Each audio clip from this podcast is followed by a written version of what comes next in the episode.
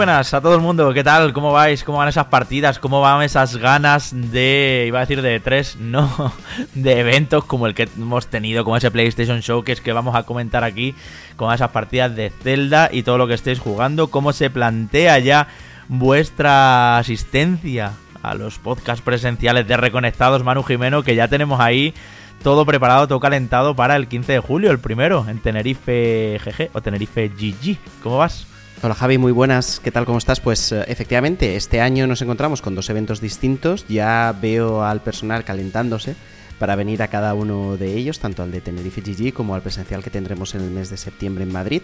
Y eh, contentísimo de, de ambas cosas, ¿no? Porque va a ser un poco reconectados World Tour o Spain Tour y eh, nos vamos a mover al menos, ¿no? Por dos zonas geográficas distintas de lo que viene siendo Españita y espero que veamos a un montón de nuestros oyentes, ¿no? Como nos suele ocurrir, que además cuando tú y yo nos juntamos, por cierto, que nos vamos por ahí a cualquier sitio, casi siempre nos saluda algún oyente. Algo que además me hace muchísima ilusión siempre.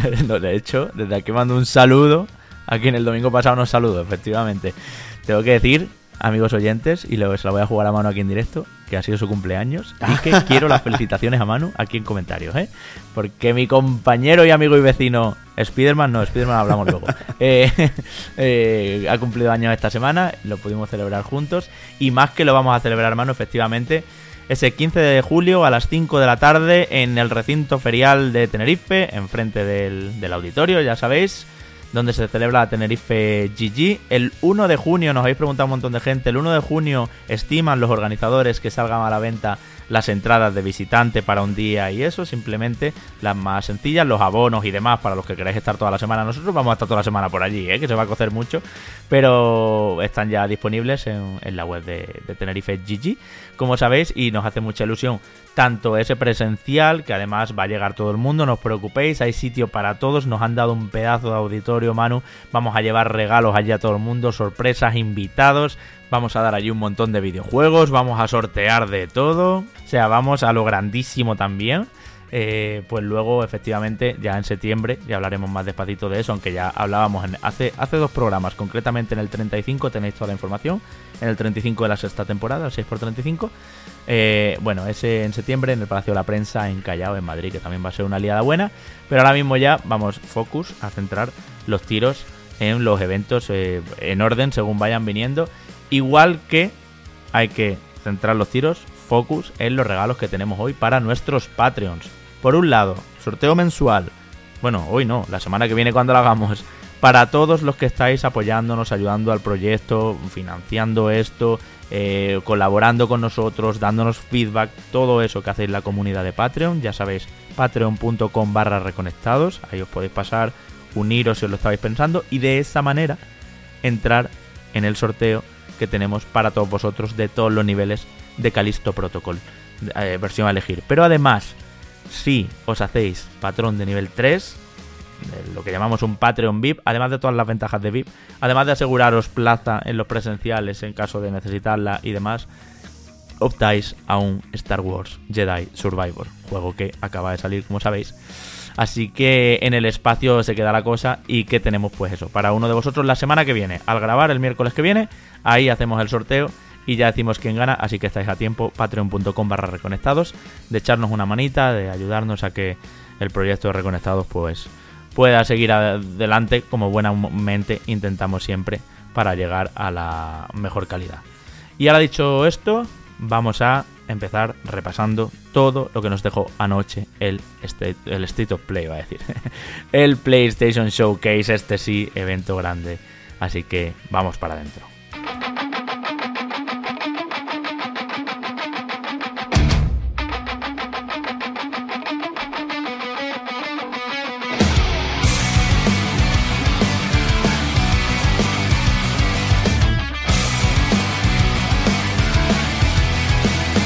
Desde septiembre de 2021 que llevábamos sin un PlayStation Showcase. Ha habido State of Plays, muchísimos. PlayStation no ha dejado de hacer eventos digitales en la era post pandemia, post confinamiento y todo eso. De hecho, ya sabéis que llevo unos años sin ir a E3. Eh, llevaba unos años también sin ir a otras ferias y montándoselo por su cuenta. Pero lo que no teníamos pues eso, desde hace casi dos años era un showcase. El gran evento de PlayStation por, por trayectoria y por historia. El evento que hacía en los E3, el evento que hacía a final de año en diciembre, eh, cuando casi coincidía con los Game Awards de entonces un evento consolera, un evento que siempre ha servido a PlayStation para presentar hardware, software y especialmente muchos juegos first party, es decir, de compañías de PlayStation Studios, ¿no? Esto ya sabéis, eh, Naughty Dog, Guerrilla Games, eh, Sucker Punch, todos esos estudios que conocemos y que gustan mucho a los fans de PlayStation. Bien, pues Manu, anoche concretamente hace unos minutos, eh, bueno, una horita y media ya, desde que estamos grabando esto, porque son las doce y media de la noche de miércoles y lo que nos queda. Pero bueno, eh, se vio, para la gente que lo está escuchando el jueves, se vio este PlayStation Showcase de 24 de mayo por la noche, más de una hora de metraje y de contenido. Habría Jim Ryan, todo era prometedor. Los rumores más eh, sonados hablaban de Metal Gear Solid 3 Remake, que bueno, sí se cumplió, pero también de otras muchas cosas que no están. Y especialmente decíamos en el streaming, y ya te doy paso, mm, los dos coincidíamos en que era un showcase de ausencias. Un showcase que no ponía sobre la palestra verdaderos pesos pesados para, ya no para 2023, que está el año como servido, digamos, sino para 2024, 2025 y eso. No hubo vistazo a The Last of Us multijugador, no hubo ni mucho menos vistazo al juego de Lovenno, a Wolverine y, ni tampoco grandes sorpresas de la propia PlayStation, no hubo Ghost of Tsushima 2, a cambio tuvimos Assassin's Creed Mirage, ahora lo hablamos. Eh, no hubo Bloodborne de PlayStation 5. Eh, sí que hubo, como muy bien anticipaste tú, lo tengo que decir aquí, en la previa del evento, eh, un desfile de todos esos estudios pequeños que ha comprado PlayStation en estos últimos meses y años mm, y que están haciendo juegos como servicios. Entre ellos, empezando por ejemplo por el primero, Raven Studios, que ya sabéis que es el estudio de Jay Raymond, que al principio hicieron uno que se llamaba, perdón, Raven, Haven, em, que en principio hicieron otro proyecto, pero al final Jay Raymond se pasó aquí, después de venir de Google, la, pobre pues rebotada de un sitio y de otro, y empezó a montar este, este multijugador, ¿no? Eh, pero bueno, que, por cierto se llama Fire Games. Eh, ¿Qué te parece, Manu? ¿Estás tan decepcionado como yo en el sentido de... Ha sido un buen evento, ¿eh? Son más de 40 juegos los que se han visto. Ha sido un buen evento en cantidad, pero nos faltan los first party grandes, con solera, con tradición de PlayStation, ¿verdad? Creo que eh, hubiera podido ser un gran State of Play, pero desde luego creo que eh, no se puede decir lo mismo para una categoría como lo que consideramos que debe de ser un showcase, que eh, ya sabemos desde hace muchos años que acaba siendo el evento principal vertebral que articula todas las novedades más importantes que PlayStation piensa sacar en el medio largo plazo, ¿no?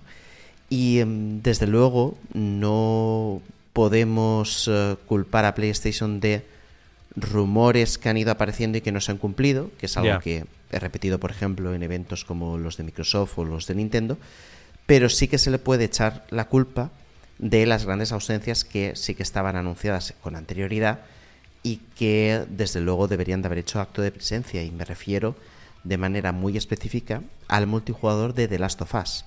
Es decir, en palabras, en este caso, de Neil Druckmann y eh, de incluso de diferentes eh, personas y personalidades dentro de PlayStation, ese multijugador está planificado para el año 2023. Por tanto, era totalmente lógico esperar que lo hubiéramos podido ver por primera vez aquí, ¿no? En un showcase que estaba llamado a poner luz sobre un futuro inmediato y un poquito más lejano que desde luego está bastante lleno de tinieblas, a mi modo de ver, ¿no? Y que desde luego no ha podido disiparlas con las cosas que nos ha mostrado. Sí que es cierto, y tú lo has comentado, que ha habido una gran cantidad de, de juegos, la gran mayoría de ellos son juegos como servicios, son juegos multijugador, que por las adquisiciones que había ido haciendo PlayStation a lo largo de los meses y de los años, Sabíamos que en algún momento iban a aparecer, muchos de ellos han hecho acto de presencia hoy, pero creo que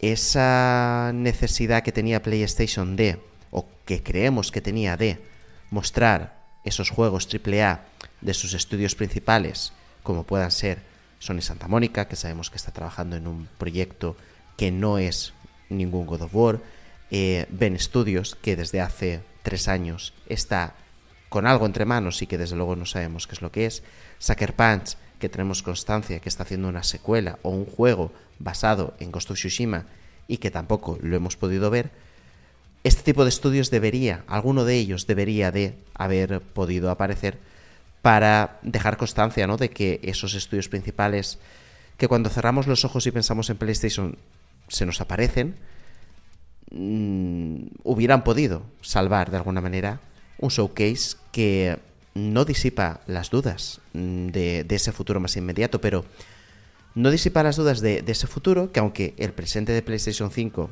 es bastante bueno, creo yo, el pasado también lo es, el futuro todavía queda un poquito en el, aire, em, esa seguridad de, saber qué es lo que viene, donde yo creo que el favor no se lo han hecho o donde las dudas todavía crecen más, es en PlayStation VR 2.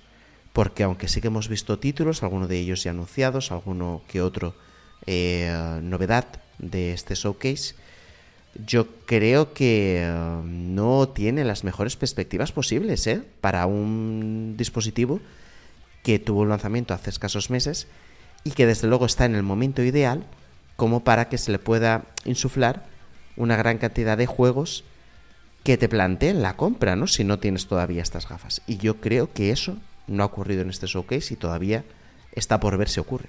Hmm. De hecho, sobre PlayStation VR 2, pues, ¿qué vamos a decir? Se esperaba que por fin anunciaran Half-Life Alyx, se esperaba que alguno de los estudios first party de primera línea de PlayStation pues se volcara también con el dispositivo y lo que siguen llegando es ports y ports ¿no? para mí casi mano de VR la gran noticia ha sido que Beat Saber ya está disponible en PlayStation VR 2 o sea imagínate el nivel eh, es un juegazo Beat Saber ya lo sabéis pero no puede ser esto así de esta manera, ¿no?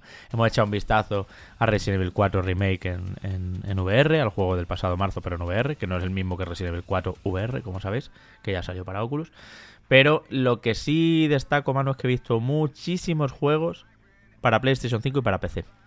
Está claro que creo que podemos sacar la lectura de que la compañía liderada por Jim Ryan va a empezar a acercar más entre sí los lanzamientos de PS5 y de PC, especialmente en todos esos juegos multijugador, juegos como servicio, que eran unos pocos. Em, decíamos en el directo, empezando ya por cronológico, si te parece esta vez, que Fire Games, el juego de Jay Raymond, nos parecía genérico, nos parecía, bueno, que lo que se veía, o sea, un grupo de atracadores en multijugador en, una, en un mundo futurista y tal, pues lo habíamos visto muchas veces. De hecho, ha habido una abundancia en este y en otros juegos de mm, soldados espaciales.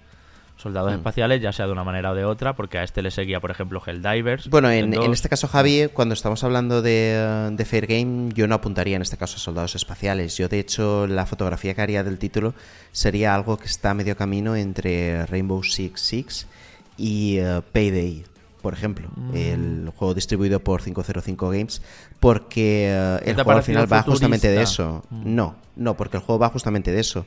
Eh, si analizamos, por ejemplo, la entrada del blog de PlayStation, te habla de un multijugador en cooperativo y competitivo al mismo tiempo, donde poder enfrentarte en este caso a otros jugadores por el botín, por el botín de eh, gente adinerada y rica eh, que guarda en este caso una gran cantidad de dinero de joyas y que tú vas a tener en este caso que combatir con otros para poder hacerte con eso, ¿no? Y a mí me suena justo tanto por la CGI, que por cierto también ha sido un evento de muchas CGI y de nada de gameplay en tiempo real, seguramente eh, Spider-Man 2 haya sido el máximo exponente de ello, de que sí que hemos tenido gameplay generado por el propio motor del juego, pero no en este caso eh, cosas como las que tenemos aquí con el juego de Jay Raymond Fair Game. Em, y eh, insisto, en este caso al menos lo que muestra conceptualmente sí que son eh, incursiones atravesando paredes, eh, protecciones que dejan eh, pasar a compañeros hacia adelante y ese tipo de cosas es lo que me hace a mí pensar que es un juego que está a mitad camino de ambas cosas. Saldrá además tanto en PlayStation 5 como en PC, entiendo yo, de manera simultánea. Sí, bueno, puede ser, es verdad. ¿eh? es que la sensación al final venía a mano porque a él le seguía, bueno, mensaje de bienvenida de Jim Ryan, gracias por todo el apoyo, estamos en el tercer año de vida de la consola, ta, ta, ta, y empezaba Helldiver secuela, como te decía, que por cierto cambia su perspectiva desde arriba y su twin, eh, stick, que ya sabéis que era como se jugaba el Helldivers original, en esta secuela ya es un shooter en tercera persona, eh, o sea, disparos desde la espalda de los eh, protagonistas contra aliens. Luego, Immortals of Aeon, que lo habíamos visto también, juego de Ascend Down Studios y publicado bajo el sello EA Originals. Eh, igual, acción en primera persona, usando hechizos, en un entorno espacial también, solo que mm, tú me marcabas muy bien en el streaming, ojo que no es un shooter, que en realidad, aunque parezca genérico, no hemos jugado mucho a esto de solo tener hechizos eh, para poder enfrentarnos unos a otros, ¿no? Sí, a este juego se le ha dado mucha caña y, eh, parece ser que este Immortal Sofabeum ya ha recibido y se le ha quedado como el adjetivo de genérico. Pero insisto, yo creo que no es apropiado el adjetivo de genérico cuando la mecánica de eh, poderes lanzados en primera persona, como si fueran en este caso pistolas, pero, pero simplemente con ráfagas de magia, no la habíamos visto hasta ahora bajo esta perspectiva, insisto, ¿no? Puede ser que te suene mucho en este caso, que, o que puedas pensar en que es un Call of Duty con una skin distinta, pero me parece que se merece al menos eh, el beneficio de la duda de cara a lo que podamos tener próximamente entre manos. No es un juego nuevo, es un juego bajo el sello de EA Original, como tú muy bien has dicho, y que veremos cuando llegue qué, qué, tal está, ¿no? Y qué es lo que, lo que nos llega a ofrecer. Al menos, yo ya te digo, no, no tengo hype, no, no, no lo espero con muchísimas ganas, pero cierta curiosidad sí que siento. Y vamos a ver qué es lo que tenemos cuando, cuando salga a la venta, el 20 de julio. Ex veteranos, por cierto, de, decías Call of Duty, efectivamente, de haber trabajado en Call of Duty, te decía yo que el tacto, pues seguro que mola, ¿no? Eh, siguiendo con el evento, como veis, pues juegos, eh, bueno, pues doble A, que no tienen del todo claro su modelo, muchos de ellos a lo mejor son free to play. Ghost Runner 2, no lo digo por Immortals of Fire, sino por, por, por, todo, ¿no? Por lo que vais a ver que viene. Ghost Runner 2, pues sí, tendrá precio y tal, vuelve a distribuir 505 Games, ya sabéis, este es un juego, eh, bueno, una especie de mm, juego de parkour, vamos a decirlo así, también con mecánicas de shooter y tal, en primera persona, donde había un plataformeo muy, muy rápido y exigente que, nos gustó mucho en el primero y ahora pues vamos a tener vehículos como por ejemplo motocicletas y demás que se han visto, ¿no? Y luego viene una de las cosas que nos ha gustado, que es Phantom Blade Zero o Zero. Y es que los samuráis de esta saga, eh, pues bueno, aterrizan en PlayStation 5 y empecé con una especie de Souls, un juego muy oscuro, muy gris, pero que, mano, eh, tenía muy buena pinta, se movía muy rápido, había eh, muchísima acción de fantasía, eh, muchísima verticalidad. Y yo creo que es una de las sorpresitas, vamos a decir, que más nos han gustado y que además no era CGI, que parecía in-game todo lo que se estaba viendo, muy cinematográfico y que, bueno, pues que estoy seguro de que tendrá dificultad alta como un juego de Front Software. Era como un poco el Bloodborne cruzado con el Tenchu, pero, pero sí que es verdad que, pero sin llegar a Sekiro. Pero sí que es verdad que nos ha gustado pues el diseño de, de los enemigos, del protagonista, de pues eso, de cómo se plantean las situaciones de combate tan cinematográfico y tal. Vamos a ver qué tal este Phantom Blade Zero, porque tampoco es un estudio que te dé todas las garantías. No es un juego de Front Software, ni es un juego de un estudio muy, muy habituado. Hmm, de hecho, te voy a decir que, analizándolo con perspectiva, es una de las sorpresas más agradables que ha tenido al final este, uh, este showcase, ¿no? Sí que es verdad que ha aparecido en un momento seguramente donde eh, ya dejábamos un poquito más de lado toda esa marabunta de juegos como servicio, de juegos multijugador, y era un poco un, eh, un, soplo de aire fresco. Lo que pasa es que lo hemos dejado pasar un poquito porque teníamos expectativas de que lo que venía después podía ser más impactante. Ya ha habido cosas impactantes, pero eh, echando luego la vista hacia atrás cuando ya terminó el evento, mm, fíjate cómo ha sido el asunto que destacamos de una manera bastante fuerte este Phantom Blade Zero. Yo te decía en directo que además el, uh, el estudio encargado es Game ya había hecho juegos con, o uno en concreto en particular, con, uh, con este nombre en concreto, y que uh, había tenido un recorrido amplio dentro de lo que son los dispositivos móviles. Es el primer juego en este caso que se planta dentro de una consola de sobremesa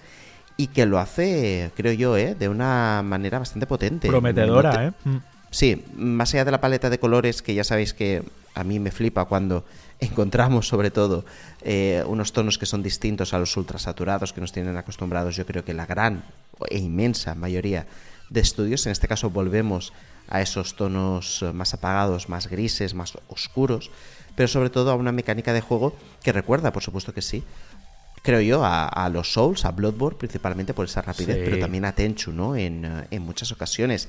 De hecho, hay eh, ciertas secciones que son un poquito hasta más cinematográficas dentro de lo que es ese gameplay y llama la atención lo que comentan de que em, el juego va a ser eh, dentro de un mundo abierto controlado, es decir, va a tener cierta linealidad, pero con espacios bastante amplios y que, eh, y que habrá como diferentes actividades que son como más artesanales, eh, comentan, y que va a estar bastante curioso la manera que vamos a tener de completar los desafíos, de enfrentarnos a enemigos eh, poderosos y de conseguir sobre todo recompensas en formas de armas, armaduras, artefactos, habilidades y muchas otras cosas que te permitan personalizar al, personaje. Yo creo que como, como, cosa fundamental, insisto, el gameplay, echadle un vistazo cuando lo podáis ver a través de YouTube, por ejemplo, y, eh, y puede ser, ojo, tal vez, uno de los primeros juegos de origen chino que eh, esté a la altura de las circunstancias, porque entiendo sobre todo que cuando un juego así aparece en un showcase es porque dentro de eh, Sony saben que puede gozar de una buena calidad y de en consecuencia una buena crítica cuando salga a la venta, que por cierto no hay fecha todavía para, todo esto. Va a ser un juego además de rol eh, dentro del hack slash, no, no creo que va a ser más hack and slash que juego de rol seguramente y nada, estaremos atentos a nuevas novedades que puedan aparecer. Hmm. Tras esto, tras esta oscuridad y grises y tonos bloodboneros, como dice Manu, venía el bloque yo creo más bonito, más colorido y más sentimental de todo, de todo el showcase. Empezando Manu por Sword of the Sea, que es lo nuevo de Jam Squid, que estos son los creadores de Abzu y de The Pathless. Eh, un estudio que, pues, eh, indudablemente, ya que Matt Nava el creador de Journey, se fue para allá, pues tiene todo el ADN, toda la esencia de That Game Company, ¿no? Em, nos ha parecido muy Journey, ¿verdad? Hmm. como que era bonito, claro que es bonito hacer surf por la arena. En este caso, no más que surf, hacemos skate, hasta el punto de que ya se pasa de obvio el diseño de niveles porque había realmente un, medio tubo, un half pipe de, de skate para. como si fuera un Tony Hawk, vamos, para que os hagáis una idea. Solo que, pues claro, con los contraluces, con delfines en el sol y con, y con unas cosas pues muy, muy sugerentes. Pero donde el, el surfeo por las olas de arena que hacíamos en Journey puntualmente, pues aquí va a marcar un poco toda esta espada del mar. Sí, de hecho, mm, es que bebe tanto de, de, Journey, sobre todo con ese brillo tan característico que tienen las dunas de, de arena, ¿no? E incluso la perspectiva de la cámara más alejada y contemplando un poquito el horizonte con esa luz solar eh, en pleno crepúsculo que es tan característica y que cuando cierras los ojos enseguida ves Journey de fondo. Pero ya no solo eso, sino también incluso la propia espada del personaje que luego usa como tabla de skate parece estar ornamentada de la misma manera que lo estaba en las bufandas en Journey, ¿no? Por eso ha sido bastante impactante, incluso las criaturas, em, esa especie de amebas eh, gigantes y voladoras que eh, surfeaban por las dunas de arena me, recordaban también algún que otro bicho que aparecía en, en, Journey.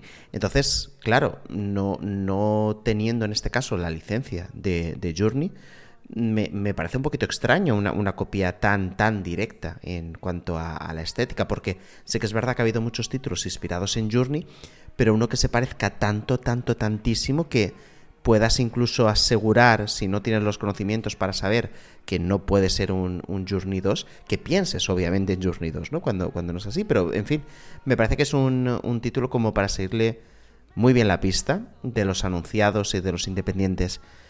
Es posible que sea mi, mi, favorito de los que hemos visto hoy. Y vamos a tener que, ver cómo evoluciona todo esto y cuándo sale a la venta, ¿no? Porque no ha habido tampoco fecha. Ha sido también una norma que no hubiera fechas en muchos de los anuncios eh, vistos. Pero bueno, ahí queda, ahí queda este título. Hmm. Tras este, eh, Sword of the Sea eh, venía de Talos Principle 2, anunciado por fin, tras mucho tiempo rumoreado. eh, pues bueno, esta secuela, ya sabéis, de un juego con perspectiva en primera persona que nos llevaba en el primero a través de la Grecia clásica y de algunos de los principios eh, matemáticos y cuánticos y demás con el tema de los puzzles. Eh, era un juego que bebía mucho de Portal y de otros juegos de puzzles en primera persona muy, muy inteligentes. Y ahora Manu lo que hacía era despistarnos. En 2015 salió el primero, ya ves. Y ahora lo que hacía era despistarnos con pirámides y con otra mitología, digámoslo así. Con una de nuevo CGI, de nuevo sin fecha. Y al que seguía Neva, que es lo nuevo de los creadores de Gris. Mm, que desde aquí nos ha alegrado mucho verlo porque ha sido un tráiler muy muy emocional, un tráiler mm, con un trazo de dibujo distinto. Creo que es buena buena noticia que no hayan vuelto a apostar por las acuarelas en su forma de dibujo, sino que va a ser algo totalmente distinto. Y bueno, donde no vamos a desvelar mucho el tráiler, pero donde pasa algo triste y por tanto nos va a tocar tener un compañero casi obligado en, esta aventura protagonizada por una chica y no se sabe mucho más, porque lo que se ha visto es una cinemática que no desvela demasiado del género y de cuánta acción o no, plataformeo o no, etcétera, va a tener este Neva. Bueno, Javi, me vas a perdonar, pero voy a decir lo que pasa porque para eso es un tráiler y para eso es un anuncio, ¿no? Eh, vemos en la imagen como el personaje protagonista va al lado de lo que parece ser un ciervo blanco muy poderoso y que muere este ciervo en el tráiler. Y automáticamente aparece como el hijo o la hija de, este animal tan impresionante. Y eh, mm, parece ser que se tejen o se empiezan a tejer relaciones entre esta criatura y tu propio personaje en sí. Y de hecho, un poco atendiendo a las palabras de Adrián Cuevas, que es el cofundador de Nomada Studio, él apunta con todo esto a que intentan contar una historia distinta, una historia de amor seguramente que va dedicada a los propios hijos, a, los hijos de la gente del propio estudio, ¿no? Que obviamente, como ocurre en todas las facetas de la vida, en este caso a Nómada Studio, ah, se habrán visto dentro de, su entorno de trabajo como compañeros y compañeras y ellos mismos, por supuesto que sí, han ido, han ido creciendo, han ido ampliando la familia y que por tanto eso les haya podido servir de inspiración a la hora de hacer este, este título que obviamente va a beber seguramente de, cosas aprendidas en gris, pero sobre todo de la propia experiencia personal, ¿no? Por lo que yo creo que también es un título muy interesante a seguir, sobre todo después de las buenas críticas que tuvo Gris eh, en su día y porque acaba siendo un estudio español que eh, desde luego ha demostrado ya el buen hacer en, eh, en, sus obras y estaremos atentos para ver qué es lo que ocurre ¿no? con, con este nuevo título. Mm, especialmente lo visual trabaja muy bien desde Nomada Studios, sí. Pero el sopetón y el cambio de tono venía de repente con los tres que vienen ahora. Con Cat Quest, Pirates of the Purribean, un juego de gatito pirata, ya conocíamos. Foam Stars y Teardown. Ahora os explico en qué consisten los tres porque, porque tela. Bueno, Foam Stars. Square Enix se copia de Splatoon, no se corta y hace un hero shooter, bueno, sí, un giro shooter, entiendo que cada personaje tendrá su habilidad concreta, sus armas y tal, donde en vez de pintar el mapa de un color concreto, lo que hay que hacer es llenarlo todo de, de espuma, de burbujas, vamos, del color de tu equipo. Además, cuando vayas por esas burbujas, irás más rápido y tendrás eh, cierta ventaja que cuando vayas por las cosas que haya coloreado el otro equipo con su espuma. ¿Os suena todo eso? Bueno, pues eh, saldrá en PlayStation 4, además de PlayStation 5. No se sabe modelo de negocio, que yo sepa, corrígeme Manu si me equivoco, si va a ser un juego de pago de precio completo, si va a ser un free to play, en definitiva la entrada de Square Enix en los Splatoons, vamos a decirlo así. Hmm, y en este caso además Javi eh, aparecerá también en, uh, en, PlayStation 4 y en PC, por lo que podemos uh, entender mm, por qué se ve tan pocho. A nivel, se ve pochísimo. Uh, a nivel gráfico, porque sí que es verdad que el gameplay, o sea, el gameplay, la escenación cinematográfica no está del todo mal, pero el gameplay, um, yo te diría incluso juego de Play 3. Sí, sí, ¿verdad? sí, sí, total. Y luego está Manu Teardown, que es esta especie de Minecraft de destrucción, con vehículos, con todo estética cubo, pero eh, por otro lado que tenía, comentaba hace muy bien en el streaming, algunos efectos de iluminación, de explosiones de humo, de agua y de tal, que sí eran como muy realistas. Sale este año, también en PlayStation 5, no tiene fecha exacta, pero innecesario totalmente. Sí, no tenemos mucha información todavía de este título, más allá de eh, esa perspectiva que tú mismo has hecho, ¿no? A nivel visual del mismo. Pero bueno, nos ha llamado la atención por eso, porque obviamente las influencias en Minecraft están ahí metidas y sobre todo la mezcla entre ese low poly que puedes asociar a algo mm, mucho menos elaborado, aunque realmente a la hora de la verdad no, es tan así, pero un buen trabajo a nivel de iluminación de sombras y de efectos como puedan ser eh, los, gases, la niebla, el agua, etcétera, etcétera. Menos mal que de en medio estaba The Black Squire, un juego que ya habíamos visto, que mezcla 2D con 3D, que es un precioso cuento donde las escenas en 2D van a ser como una especie de JRPG, para que nos entendamos, también con algunas dinámicas de Dungeon Crawler, pues, tipo Diablo y eso. Y las partes en 3D pues va a ser más bien como It Takes Two o como Tiniking o como los juegos de Toy Story y cosas así, ¿no? Con una gran habitación eh, pues eh, que explorar y que y que recorrer. Y el juego es precioso, ¿eh? Lo distribuye Devolver Digital y yo estoy ya loco porque salga. Yo creo que puede ser uno de los indies del año. Sí, eh, yo creo que cuando se anunció le pusimos el ojo encima. Em, no hemos visto nada excesivamente nuevo, simplemente nos ha permitido confirmar que eh, nuestro ojo está bien, no nos hace falta ir al oculista y que eh, desde luego apunta, apunta maneras, apunta a ser uno de los indies más importantes cuando, cuando salga a la venta finalmente. Hmm. Tras esto, otra CGI de la selva. De la selva, una selva rara. Una selva donde unas arañitas eran recogidas por un pájaro que era comido por una anguila y esa anguila al final era agarrada y mordida por una mano y una bandana gris que conocíamos y que era eh, rumoreada. Metal Gear Solid 3 Remake aquí estaba el anuncio, que concretamente es Metal Gear Solid Delta. El triángulo es una delta griega y se llama Snake Eater también. Llegará a PlayStation 5. Creo, no lo he mirado bien, pero a ver si tú lo puedes ver por ahí, mano, que sale en otras plataformas también. Y, y junto a él venía el anuncio de Metal Gear Solid Collection Volumen 1 para PlayStation 5 en otoño de este año, esto sí, porque ese Metal Gear 3 Remake no tiene no tiene fecha, pero en, en otoño de, de, este año jugaremos Metal Gear Solid 1, Metal Gear Solid 2 y Metal Gear Solid 3 remasterizados, remasterizados que no remaqueados, pues para los sistemas actuales, ¿no? Entiendo que en 4K ya veremos el frame rate que tal y tal y cual. Pero bueno, una nueva colección, ya, ya teníamos Metal Gear Solid Collections eh, por ahí, pero esto es volumen 1. Entiendo que hará un volumen 2 con el, con el 4, el 5 y, y de Phantom Pain, yo qué sé, o con los de o con Peace Walker que están queridos, no sé. No sé cómo se lo va a montar Konami, pero aquí vienen todas estas cosas y me ha parecido rarísimo y hasta un poco pocho la CGI y el tráiler de Metal Gear Solid 3 Remake. Mm, el Snake estaba un poco distrábico, eh, no entendía tanta poner el foco tanto en el pájaro que va volando por, por la jungla de las lianas, creo que podían haber utilizado otros recursos. Y bueno, como estaba tan filtradísimo, pues no, no ha sorprendido. Se supone que era uno de los picos del evento. De hecho, estamos llegando ya a la mitad del, evento.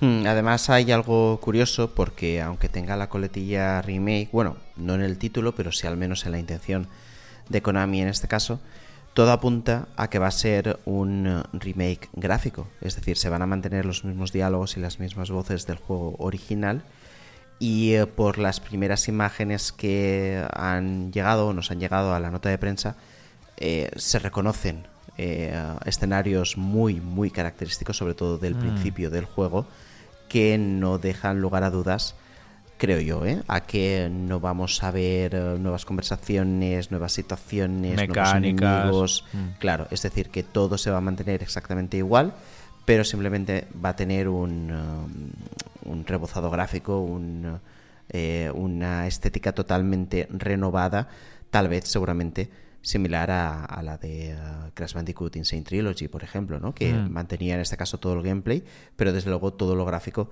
era totalmente nuevo. De ser así, te digo que me alegro, porque uh, creo que Konami, claro, y creo que Konami ha llegado a acertar, si, si esto se confirma, porque eh, es muy complicado hoy en día, estando vivo Kojima, además, el hecho de intentar rehacer su obra sin fracasar en el intento es extremadamente complicado, ¿no? Por eso el camino de hacer un remake gráfico 100% era la mejor de las opciones que, que ellos tenían, ¿no? Y siendo uno de los mejores juegos de infiltración y de sigilo que se hayan hecho jamás, mm, lo, lógico es no tocar en exceso y mantener la esencia de uno de los mejores títulos que pudimos ver en PlayStation 2. Mm, a ver, yo creo que alguna mejoría de gameplay le harán. Por ejemplo, eh, para mí, te digo ya, que cojan el de 3DS y trabajen desde ahí, porque ese ya tenía mejoras hechas sobre, sobre el de PlayStation 2, el Snake Eater de, 3DS.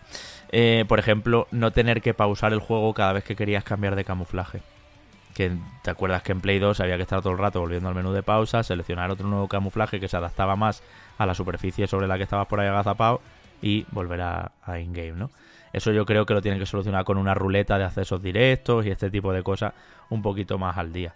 Pero sí que creo que los enemigos van a estar exactamente en los sitios donde están, que The Boss va a decir la misma frase que tiene que decir y que bueno, pues que todas esas cosas que, que recordamos del que para muchos es el mejor Metal Gear de todos, ¿eh? también os lo tengo que decir.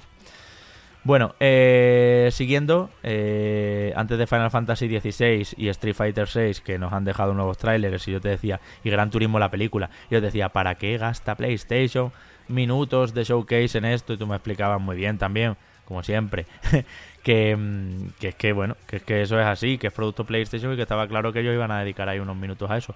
No ha habido Final Fantasy VII Rebirth, por cierto, es decir, el episodio 2 del, del remake, lo vamos dejando dicho ya, ahora todos los esfuerzos de Final Fantasy se van a centrar en 16, aunque falte menos de un mes para que lo estemos jugando. Muy fuerte esto, ¿eh?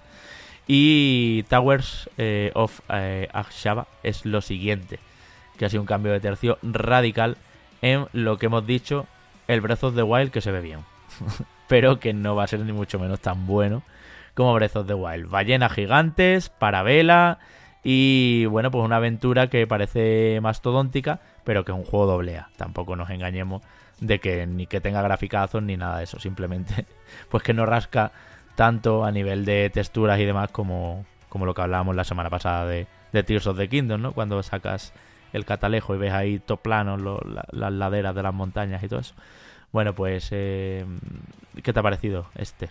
Sí, eh, a ver, este, este título creo que es mm, curioso sobre todo porque la impresión que nos haya podido dar en un primer momento puede no ser la exacta, porque me parece que el título va a ir más sobre construir eh, asentamientos y hacer crecer eh, los diferentes ecosistemas dentro de la isla que mm. protagoniza este juego en, eh, en, particular, ¿no? De hecho, mm, se define al protagonista como un joven constructor que regresa a su tierra después de haber tenido que ayudar a su tribu en, una serie de, de cuestiones y eh, va a tener más tal vez este enfoque contemplativo, creo yo, que eh, uno más de, de acción, ¿no? Que a lo mejor es lo que puedes llegar a pensar en un primer momento, sobre todo si haces esa analogía con, con Tears of the Kingdom, ¿no? Que aunque tenga la parabela, obviamente, yo creo que se parecen más bien poco. y, junto a él estaban Manu, eh, Alan Wake 2 y Assassin's Creed Mirage. De ambos sabíamos, Alan Wake 2 por fin confirma fecha de lanzamiento, el 17 de octubre, y de hecho eh, tiene muy buena pinta. Decíamos además que a pesar de estar viendo un tráiler cinemático parece que el escritor pues va a tener que enfrentar a nuevas situaciones. Esperemos que algunos puntos un poco repetitivos y un poco arcaicos del primer Alan Wake lo hemos visto con el remaster recientemente, lo tenéis en PlayStation 5 también, ahora que estamos hablando de esta consola. Eh, bueno, pues quedaban un poco anticuados. Aquí Remedy tiene que eh, haberlos eh, pulido, haberlos puesto al día. Y Assassin's Creed Mirage, que ha sido una sorpresa, porque em, yo esperaba que fuera esto para el Ubisoft Beyond. Y no, lo que ya sabemos, 12 de octubre, por cierto, salen los dos a 5 días de diferencia entre Alan Wake y Assassin's Creed. El día de la hispanidad, pues nos tocará viajar hasta, a este, hasta este país musulmán, que ya sabéis, esto iba a ser una expansión grande de Valhalla, la más grande, no un DLC, sino una expansión con todas las letras. Y sin embargo, pues al final hicieron un juego de propio eh, donde controlamos a Basim, donde vamos a Bagdad y donde eh, vamos a volver a todas las raíces jugables de la saga. Es decir, mm, a como jugábamos con Altair, con Ezio y con toda esa gente, y no tanto al RPG y a desbloqueo de habilidades sobrenaturales y demás que hemos vivido con Origins, con Odyssey y con Valhalla, sino que esto es un poco más parkour, sigilo y un poco Assassin a la vieja usanza. Y te decía yo en el streaming, me apetece. Me va entrando ya el gusanillo.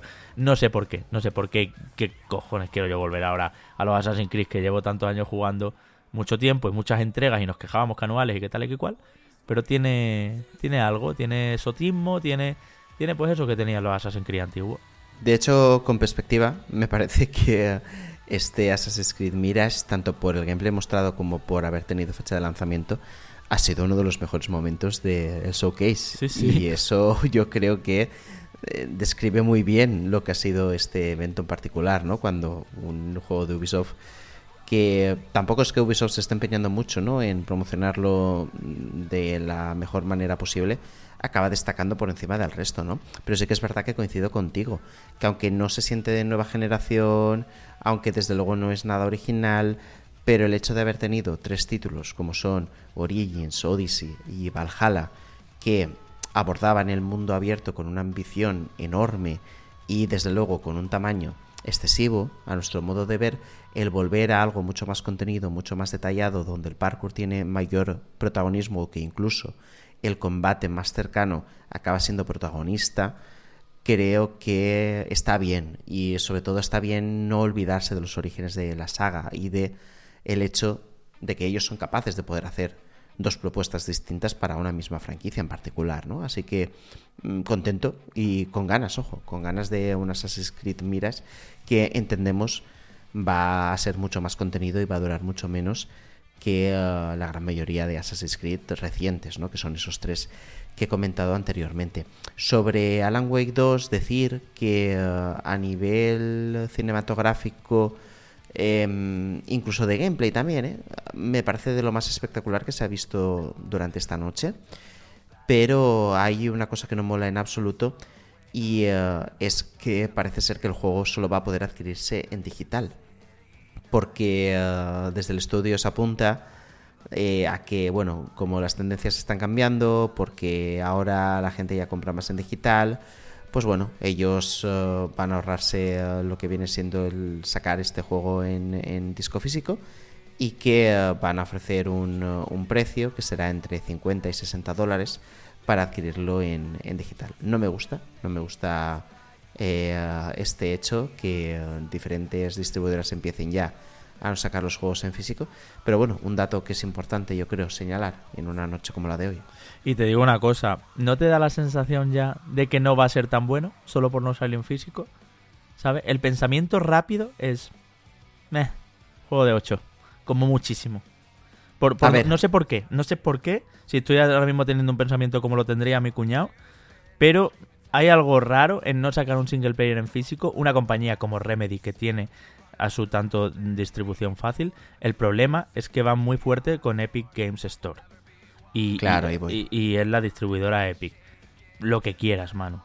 Pero le da un tupillo de insuficiencia, de, no ser tan bueno como puede... A mí ya se me ha desinflado Alan Wake, pues no sale en digital. No, estoy siendo un poco cuñado, un poco rápido, pero me entendéis. Ese feeling no podemos evitar que se te genere. Sí, a ver, eh, puedo llegar a entender a lo que te refieres, pero yo creo que en este caso no es así. Va más eh, por el camino de vamos a intentar maximizar eh, los beneficios por unidad vendida, porque nos vamos a ahorrar los costes tanto de fabricación como de maquetación, como de distribución principalmente, ¿no? Ese coste de última milla que suele ser tan caro, eh, aquí se va a eliminar también, ¿no? Entonces, en ese caso, eh, son pues mayores ganancias para, para, para Epic, sobre todo quien es la que distribuye en este caso el, el juego. Pues nada, no se le compra y, a ver cuánto gana. No puede ser. Estamos en contra de que se, se em, abola, iba a decir, de que se elimine el formato físico así de esta manera tan, tan tajante. Bueno, eh, seguimos. Nuevo juego de Finji. Otra de las sorpresitas aquí. Revenant Hill es como se llama. Eh, veíamos a un gato con el mismo diseño de Night in the Woods. Y ya sabéis, este estudio son los creadores eh, de Tunic y los creadores también de Chicoria Colorful.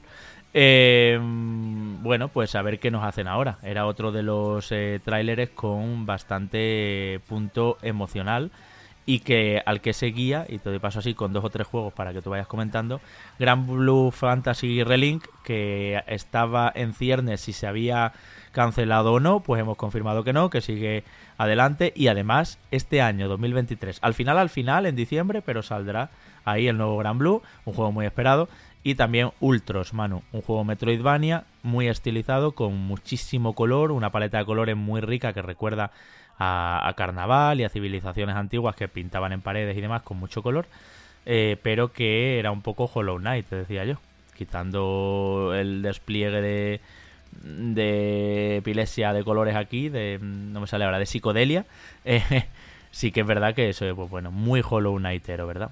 Hmm. Sí, en este caso de los que has comentado voy a comentarte principalmente el de Revenant Hill, ¿no? Que mm, me parece que Finji vuelve a proponer algo que destaca ya de entrada. En este caso parece ser que eh, el gato es el protagonista, está como se instala en una especie de cementerio abandonado y tiene que hacer como diferentes cosas para, para salir adelante, ¿no? Pero no tanto desde una perspectiva triste, sino incluso desde una vertiente más eh, hasta picaresca, ¿no? Porque vamos a poder tener que hablar con la gente de alrededor, eh, descubrir secretos, jugar a las cartas, eh, no sé, una serie de, de, minijuegos que va a tener también este, este título y a través del cual se va a intentar contar una, una historia, ¿no? sobre todo también con mensaje, donde mm, se quiere reforzar la construcción de una comunidad eh, igualitaria, ¿no? Eh, es, es, un poco lo que, lo que se comenta desde el estudio y estaremos atentos ¿no? a, a, ver qué es lo que hace Finji, que ya sabemos que en los últimos uh, años ha destacado por cosas curiosas, como Night in the Woods, eh, Chicory a Colorful Tale o Tunic, por ejemplo, más recientemente. Sí. Llegamos al tema de los JRPGs otro poquito. Uno bueno y uno malo. el malo para mí porque me interesa cero, aunque tú has dicho, mmm, le pongo ojitos a esa estética anime y a esos mechas y esos esqueletos y toda esa magia y despliegue de colores, es Tower of Fantasy, digo el malo por la broma, y porque está al lado de Dragon's Dogma 2, que por fin hemos visto en gameplay, en primicia, y que tiene una pinta espectacular. Ya os decíamos en el streaming que tanto a mano como a mí nos gustaba mucho Dragon's Dogma el primero, y este juego, pues ya sabéis, ¿no? Es un enfoque de fantasía medieval, de dragones y, brujas y mazmorras, pero desde el punto de vista más nipón y desde el punto de vista, pues como el primero, de la estrategia junto a esos peones que íbamos invocando y que tenían pues diferentes roles, clases y demás y donde, pues bueno, entre todos hacíamos frente a dragones gigantes, criaturas eh, mastodónticas, un montón de magia y misiones muy, muy, muy interesantes. Eh, Dragon's Dogma siempre ha tenido un aspectito, un, poquito de MMO, pero no lo es. No es un MMO. Y de hecho está muy, muy bien hecho en, muchos de sus puntos y, engancha mucho. Así que hay ganas de este 2 que no tiene fecha, por supuesto. Capcom todavía no, no se ha mojado. Sí, a ver, en este caso lo que ocurre con Tower of Fantasy, principalmente, es que es un título que va a apostar mucho por el multijugador, aunque es posible jugar en, eh, en solitario. Pero si tú lo ves a nivel visual, es un anime hecho videojuego. O sea, es absolutamente increíble a nivel gráfico. Es muy resultón, aunque no es Next Gen, porque va a aparecer también en, eh, en consolas PlayStation 4, ¿no?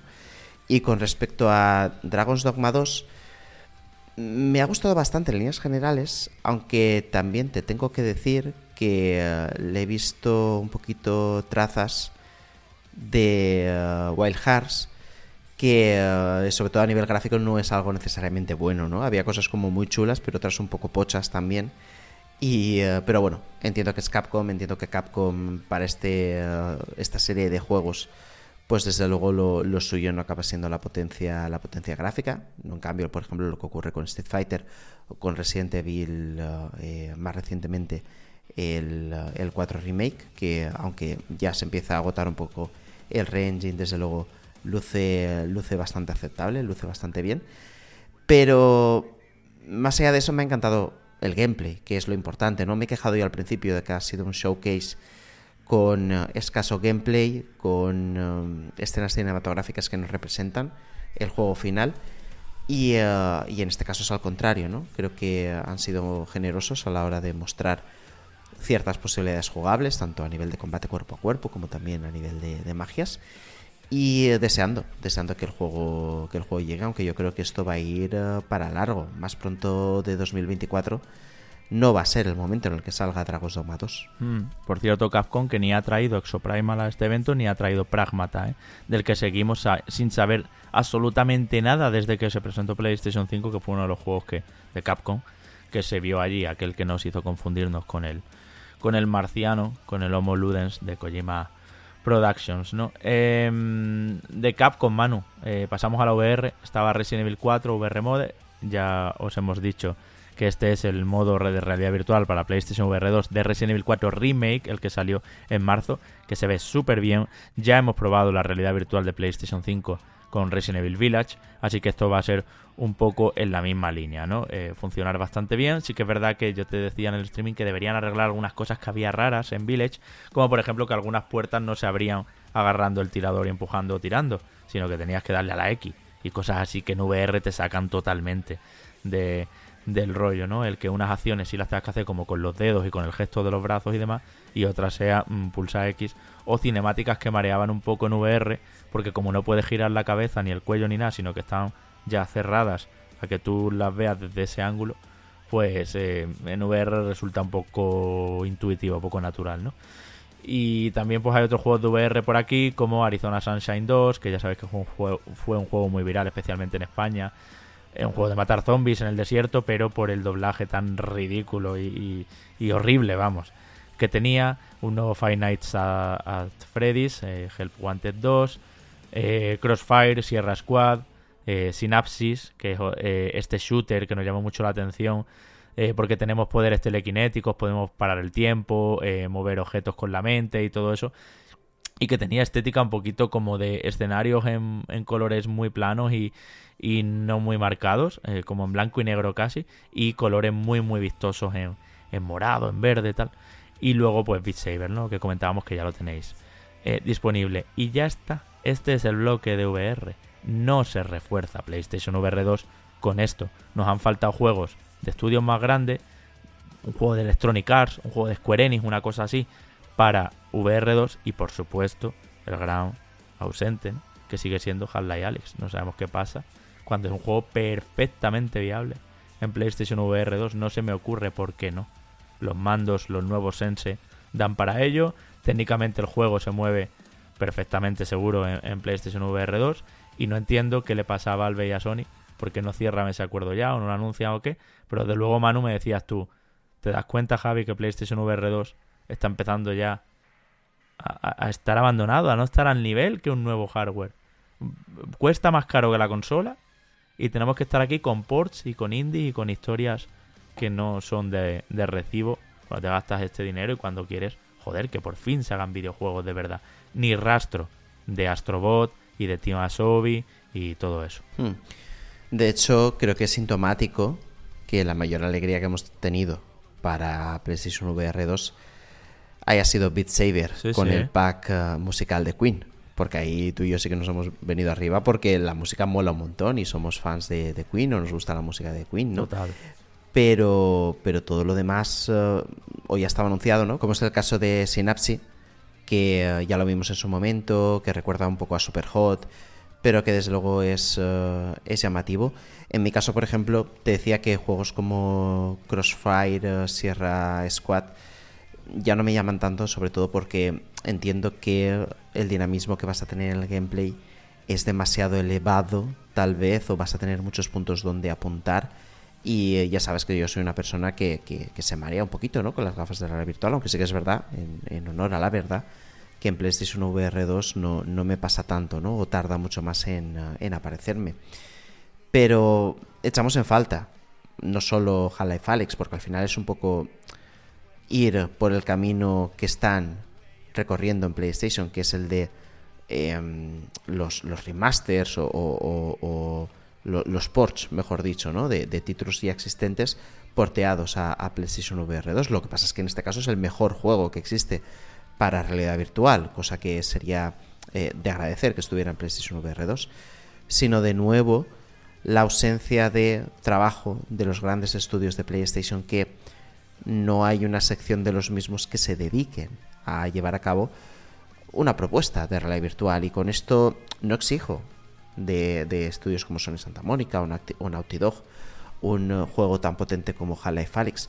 Pero sí que el ingenio que demuestran en ocasiones, el saber hacer, las buenas ideas, que puedan confluir en un juego de realidad virtual que no tiene por qué ser excesivamente largo, que no tiene que ser una producción triple A o cuádruple A, pero que pueden ellos tal vez dar rienda suelta a su imaginación y explorar diferentes posibilidades dentro de un dispositivo y dentro de una tecnología que yo creo que le hace mucha falta ahondar ¿no? en, uh, en esas nuevas características o límites que te puedan traer este, uh, este hardware ¿no? en particular pero como comprador de PlayStation VR 2 y como crítico también de todo esto, no pinta bien que uh, en los primeros meses de vida del de, uh, dispositivo no tengamos un horizonte ilusionante al respecto, ¿no? Juegos que digas, wow, por este me compraría la realidad virtual, ¿no? O lo marco en el calendario porque esto puede ser eh, la caña o puede cambiar incluso el género, puede hacerlo evolucionar el género, no, la, la tecnología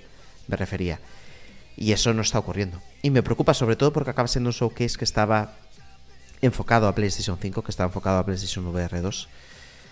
Y me parece que eh, a PlayStation 5 creo que no le hace falta ser reforzada. Obviamente hubiera sido genial tener un showcase eh, de bandera eh, como el que todos esperábamos y no ha sido así y es una pena pero a quien le hacía falta reforzarse y sobre todo reafirmarse es a PlayStation VR 2 y eso no ha pasado.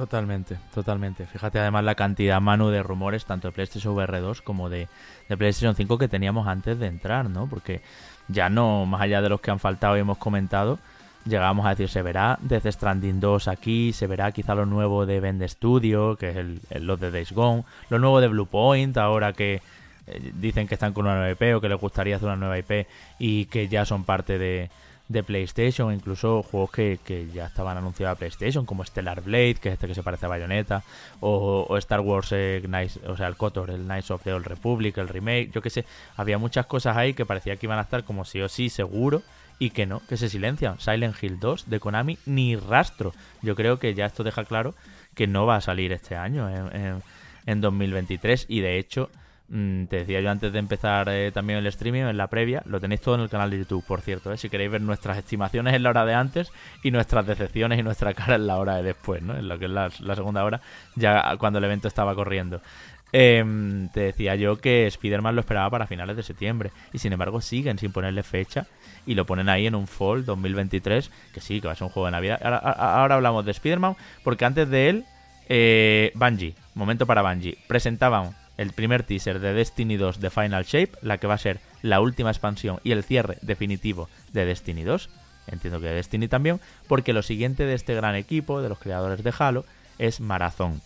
Que esta maratón eh, era una IP que ellos ya habían trabajado antes de Halo. O sea, la Bungie inicial, la que pertenece ahora a PlayStation, pues recupera la que fue su primera marca y, y demás, ¿no?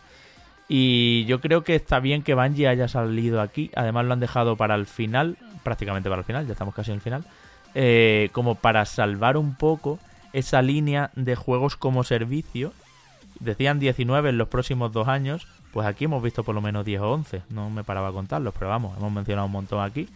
Y, y bueno, creo que está claro que PlayStation está muy orgullosa de Bungie. Como que le da ese feeling final e incluso como aparece el logo de, pum, de Bungie en el mitad del tráiler de Maratón. No al principio, como los estudios más de segunda, rollo, este es un juego de mm, X, por ejemplo, el de J. Raymond, ¿no? Un juego de Haven Studio. Y aparecía lo primero Haven. No, Bungie aparece al final, porque es el, el sello de calidad, ¿no? La marca de la casa es como Front Software, cuando su logo aparece muy a tráiler avanzado al final, para que ya sepas lo que es pues igual. Así que por, por ese lado, pues bueno, mm, a ver qué, qué, hacen con esta IP y cómo la traen a los tiempos que corren. Hmm, en este caso, desde Maggi apuntan a que uh, este maratón eh, está centrado absolutamente en el PvP, no va a tener campaña para un solo jugador.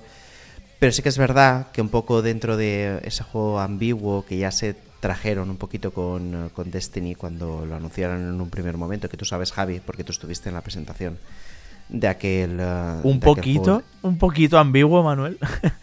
Lo de Destiny era como, no, esto va a ser como visitar otra galaxia, algo que no se ha hecho nunca en videojuegos. Ah, a calmarnos. Es un looter shooter MMO, ¿eh? Pero bueno, en la presentación era como lo más grande que se ha hecho nunca, un absoluto nuevo género. Sí, van a jugar a esto total. Se les da muy bien ese tiseo Sí. a Bungie. Mm. Pues un poquito están haciendo lo mismo aquí con, con Marathon, porque se habla también de que exista una narrativa que vayan creando los propios jugadores eh, y que ellos Ya mismos eh, puedan estamos, influir en, en- esto- en- en ese mundo persistente, Sí, sí, sí. Todo esto ya lo tomando como ciertas decisiones eh, y demás. Y, eh, y que eso, ¿no? Que, que, eh, casi que como que nosotros vamos a poder crear nuestra propia historia, ¿no? Con Claro, una tu leyenda. Forja tu leyenda, sí. decían en Destiny. Desde luego. Algo así, algo así. No Yo entiendo que algo nuevo habrá. No, no, pero a ver, no seas así, que al final. Son unos flipados, mano. Pero Destiny Javi sí que era disruptivo en un montón de cosas. Y Sí. yo entiendo que les costará explicarlo porque eh, dentro de los MMOs la particularidad de Destiny yo creo que no la tenían muchos de ellos y lo cambiante que ha sido Destiny tampoco. Vale. Entonces, no- a ver, que está claro que se flipan, pero yo creo que, que- que algo nuevo tendrán. Y de hecho, me, me parece que acaba siendo de lo más potente. Lo que pasa es que como no se ha mostrado nada tangible, lo tenemos ahí un poco, un poco olvidado. Que desde luego esto, ojo, cuidado. No es exclusivo de PlayStation 5, no nos engañemos. Esto va a salir también en consolas Xbox. Está confirmado además que va a salir en consolas Xbox. De hecho, algo que ha sido bastante gracioso y comentado es que la cuenta oficial de Xbox, nada más terminar el showcase de PlayStation, ha tuiteado los juegos que van a llegar a Xbox. Y entre ellos están Immortals, Ghost Runner 2, Marathon, Metal Gear eh, Solid Delta, eh, Dragon's Dogma 2, Alan Wake 2, eh, The Plucky Squire, Teardown, obviamente Assassin's Creed Mirage, Neva, Cat Quest y The Talos Principle. O sea, Es to- decir, to- todo el showcase. Prácticamente, parte, sí, sí. que esto no nos tiene que sorprender porque ocurre también cuando, por ejemplo, vemos un Nintendo Direct o cuando vemos el showcase de Xbox, que muchos de los títulos que ahí aparecen luego posteriormente se confirman. Pues que mira, son te voy a decir una cosa. multiplataforma. Me encanta esta tendencia. Eh, Phil Spencer, o quien haya sido el responsable de eso, no creo que Phil, porque tiene un equipo de community management. Hacedlo siempre, por favor, porque aquí nos venimos Manuel y yo a grabar y luego esto es un jaleo de exclusiva de seis meses, temporal de un año, no espérate, que sí que pone PC en chiquitito, que console exclusive, que no sé qué. En el showcase, PlayStation, Jimbo, eh, respondes igual.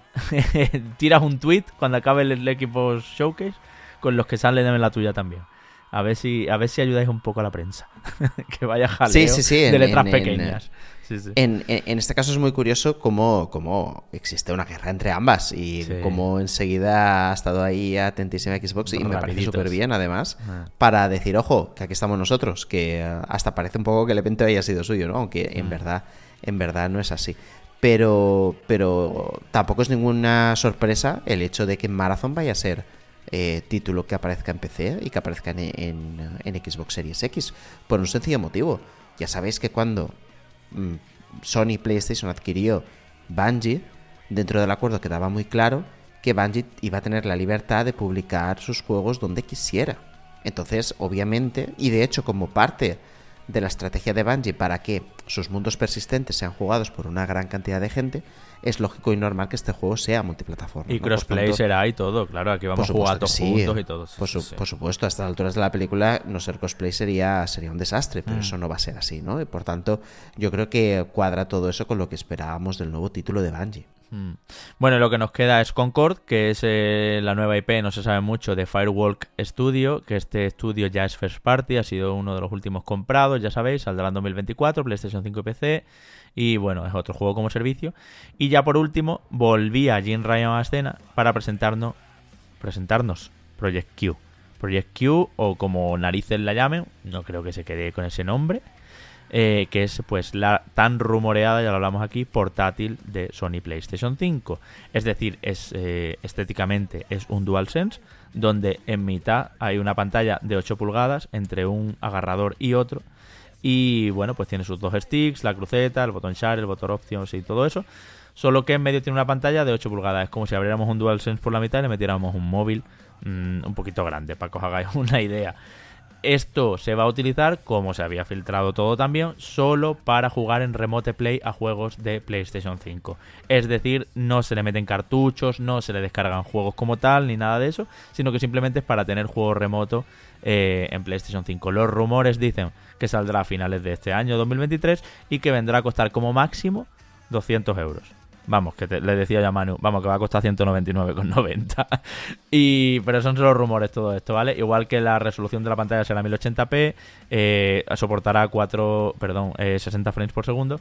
Y bueno, pues vamos a ver cómo es la respuesta, porque claro, esto va por Wi-Fi, esto es em, inalámbrico, no se le puede meter un cable de red, por lo menos en principio. No sé si luego, cuando le empecemos a ver los puertos que tiene y las cosas, cómo funcionará, la autonomía de la batería y demás. Pero aquí está presenta un hardware, cosa que no esperábamos para este showcase, pero lo que pasa es que estaba todo tan filtradísimo, vamos, había estado prototipos que eran exactamente igual que lo que se ha visto, eh, a nivel estético, a nivel físico quiero decir, que no ha sido ninguna sorpresa, ¿verdad, mano? De hecho, no terminamos de ver a qué público va esto. O sea, quiero decir, Remote Play tenéis también eh, con la aplicación de PlayStation en otros dispositivos. No, no entiendo muy bien esta Switch o Steam Deck de Play solo por sacar cacharritos, yo creo, que te decía yo antes de empezar a grabar ahora aquí el podcast. Igual que los AirPods estos que han sacado, bueno, AirPods por unos auriculares inalámbricos, eh, con el loguito de PlayStation y con la estética blanquita de PlayStation y tal y cual, pero es como sacar cacharritos. Decía yo, es como el cargador de los DualSense, como el cargador de los mandos de VR, como el mando a distancia de la Play 5 para cambiar la tele de canal, todos esos cacharritos que están sacando con la estética Play 5. De hecho, mm, la propia PlayStation define eh, este dispositivo como un accesorio. Es decir, no estamos hablando de una consola portátil, no estamos hablando de, nada. Es decir, de una tablet enganchada con eh, un DualSense partido por la mitad. Eso es lo que es este Project Q. Y de hecho es limitado en cuanto a funcionalidad porque eh, va a permitir en este caso hacer uh, uso de, uh, de, la función de, juego en stream, que ya, por ejemplo, lo puedes hacer con cualquier ordenador uh, portátil, por ejemplo, con cualquier tablet. Eh, pero en este caso, pues ya tienes como el mando acoplado a la tableta, ¿no? Mm, es necesario que el juego esté instalado en PlayStation 5 para poder, en este caso, streamearlo, ¿no? Jugarlo mediante streaming en este dispositivo. Y yo te decía que intentando mirar cuál sería el público potencial, pues no se me ocurre muy bien. Como no sean parejas que uno está viendo la tele y el otro quiere jugar em, a la consola y en ese momento no puede y que se enchufa este aparato, o cuando te vas a la cama a dormir, o porque quieres estar eh, acostado en el sofá de otra manera distinta y no jugar en la tele de esa manera, no lo sé. Yo desde luego no veo ningún incentivo para adquirir este aparato, con sinceridad. Porque si tengo al final una PlayStation 5 es para jugar en una tele grande en 4K y poder disfrutar de las opciones gráficas que me permite tanto la consola como la tele. Entonces, eh, si esto fuera un dispositivo portátil mm, con características propias que permitieran, por ejemplo, jugar a través de la nube y conectarte desde cualquier eh, sitio y no tener que tener la consola encendida, pues oye, a lo mejor. Pero es que no es esa la definición que ofrece PlayStation de, este dispositivo. Además, Manu, que ya existen muchos mandos así que se ponen sobre tu móvil, te lo agarran por la izquierda y por la derecha y te hacen una Switch con el móvil, digamos, ¿no? claro, claro. En este caso, en este caso es que está todo integrado. es decir, no es un acople, es que todo está integrado en sí. Eso es, te viene con, con el móvil de en medio, digamos, con la pantalla. Solo que nada, va a valer solo para esto. No entiendo nada, la verdad es que no entiendo nada. Eh, yo creo que ellos también saben que era un anuncio menor porque lo han metido aquí en un showcase que ha cerrado. Bueno, un anuncio menor, Javi, pero que es el penúltimo anuncio del showcase. Sí, pero. pero... Es decir, le han dado una, una importancia grande, sobre todo porque lo ha introducido además Jim Ryan. O sea, no, por eso no, no, he entendido muy bien el movimiento. Porque Jim Ryan no ha cerrado, por ejemplo, con Spider-Man. Jim Ryan ha cerrado en verdad con Project Q. Luego, obviamente, ha venido Spider-Man 2. Sí, Manu, pero que protagoniza, o sea, es eh, en el país de los ciegos el rey es el tuerto. Protagoniza un showcase pobre. Un showcase que sí, que hemos dicho un montón de juegos, que llevamos más de una hora aquí hablando de él perfectamente, ¿vale? Pero un showcase que ha cerrado con Spider-Man 2 sin fecha que es la hostia Spider-Man 2. Lo vamos a decir ya. Vamos a jugar con Venom. Hemos visto a Peter Parker. Está claro, eh, eh, Miles Morales mm, también. Está claro que se van a pelear entre sí. Eh, mm, las habilidades de Venom del simbionte, pues puedes imaginar. De hecho, el gameplay empezaba con un primer plano de Kraven, de este villano. Yo no lo había reconocido al principio. Luego en el chat me han ayudado con ello, claro que sí que tenemos los mejores espectadores para, para ayudarnos cuando nos baila algún dato, algún nombre, alguna cosita. Y hemos visto pues cómo se va a mover el simbionte al que vamos a manejar sin duda. Muchas habilidades son recicladas de Spider-Man, pero otras, dos, otras son muy nuevas, como poder lanzar seis tentáculos a la vez y agarrar a seis enemigos y chocarlos contra el suelo y todas esas barbaridades que hace el simbionte, además de un juego mucho más oscuro y un juego que va a tener pues muchas eh, dilemas eh, morales y, y, bueno, pues una historia más eh, turbia, como sabéis que suelen ser las que Em, Venom está de, de por medio, ¿no? Hemos visto secciones de sigilo, de combate, hemos visto navegación por Manhattan, por supuesto, pero también por los muelles de Manhattan y por sitios donde no había misiones ni en Miles Morales ni en el Spider-Man original. Y el espectáculo pues está servido. Le decía yo a Manu, de hecho, que mm, una de las partes que era como una persecución era como muy script todo, como muy scriptado, como si fuera Uncharted, pero es que se, agradece mucho en un juego de mundo abierto y de misiones de puntitos como va a ser Spider-Man 2, ¿no? Para, para sorpresa de nadie.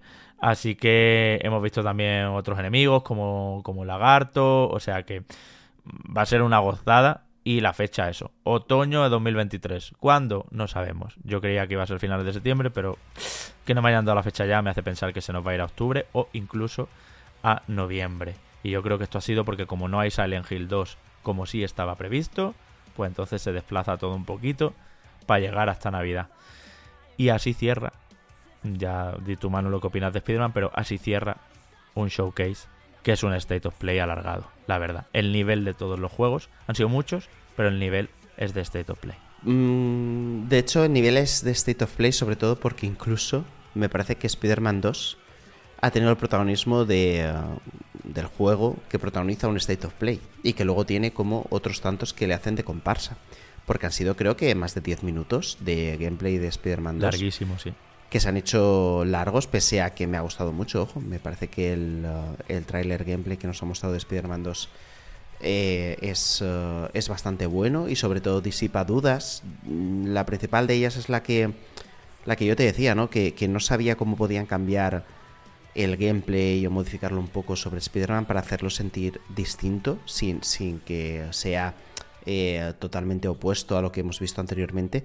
Y el hecho de usar al simbionte eh, como, como huésped, en este caso, del cuerpo de, de Spider-Man, era la opción más lógica y también la que te daba más opciones, ¿no? Y así va a ser, vas a poder controlar a Spider-Man con, el simbionte, pero al mismo tiempo vas a poder jugar con Miles Morales.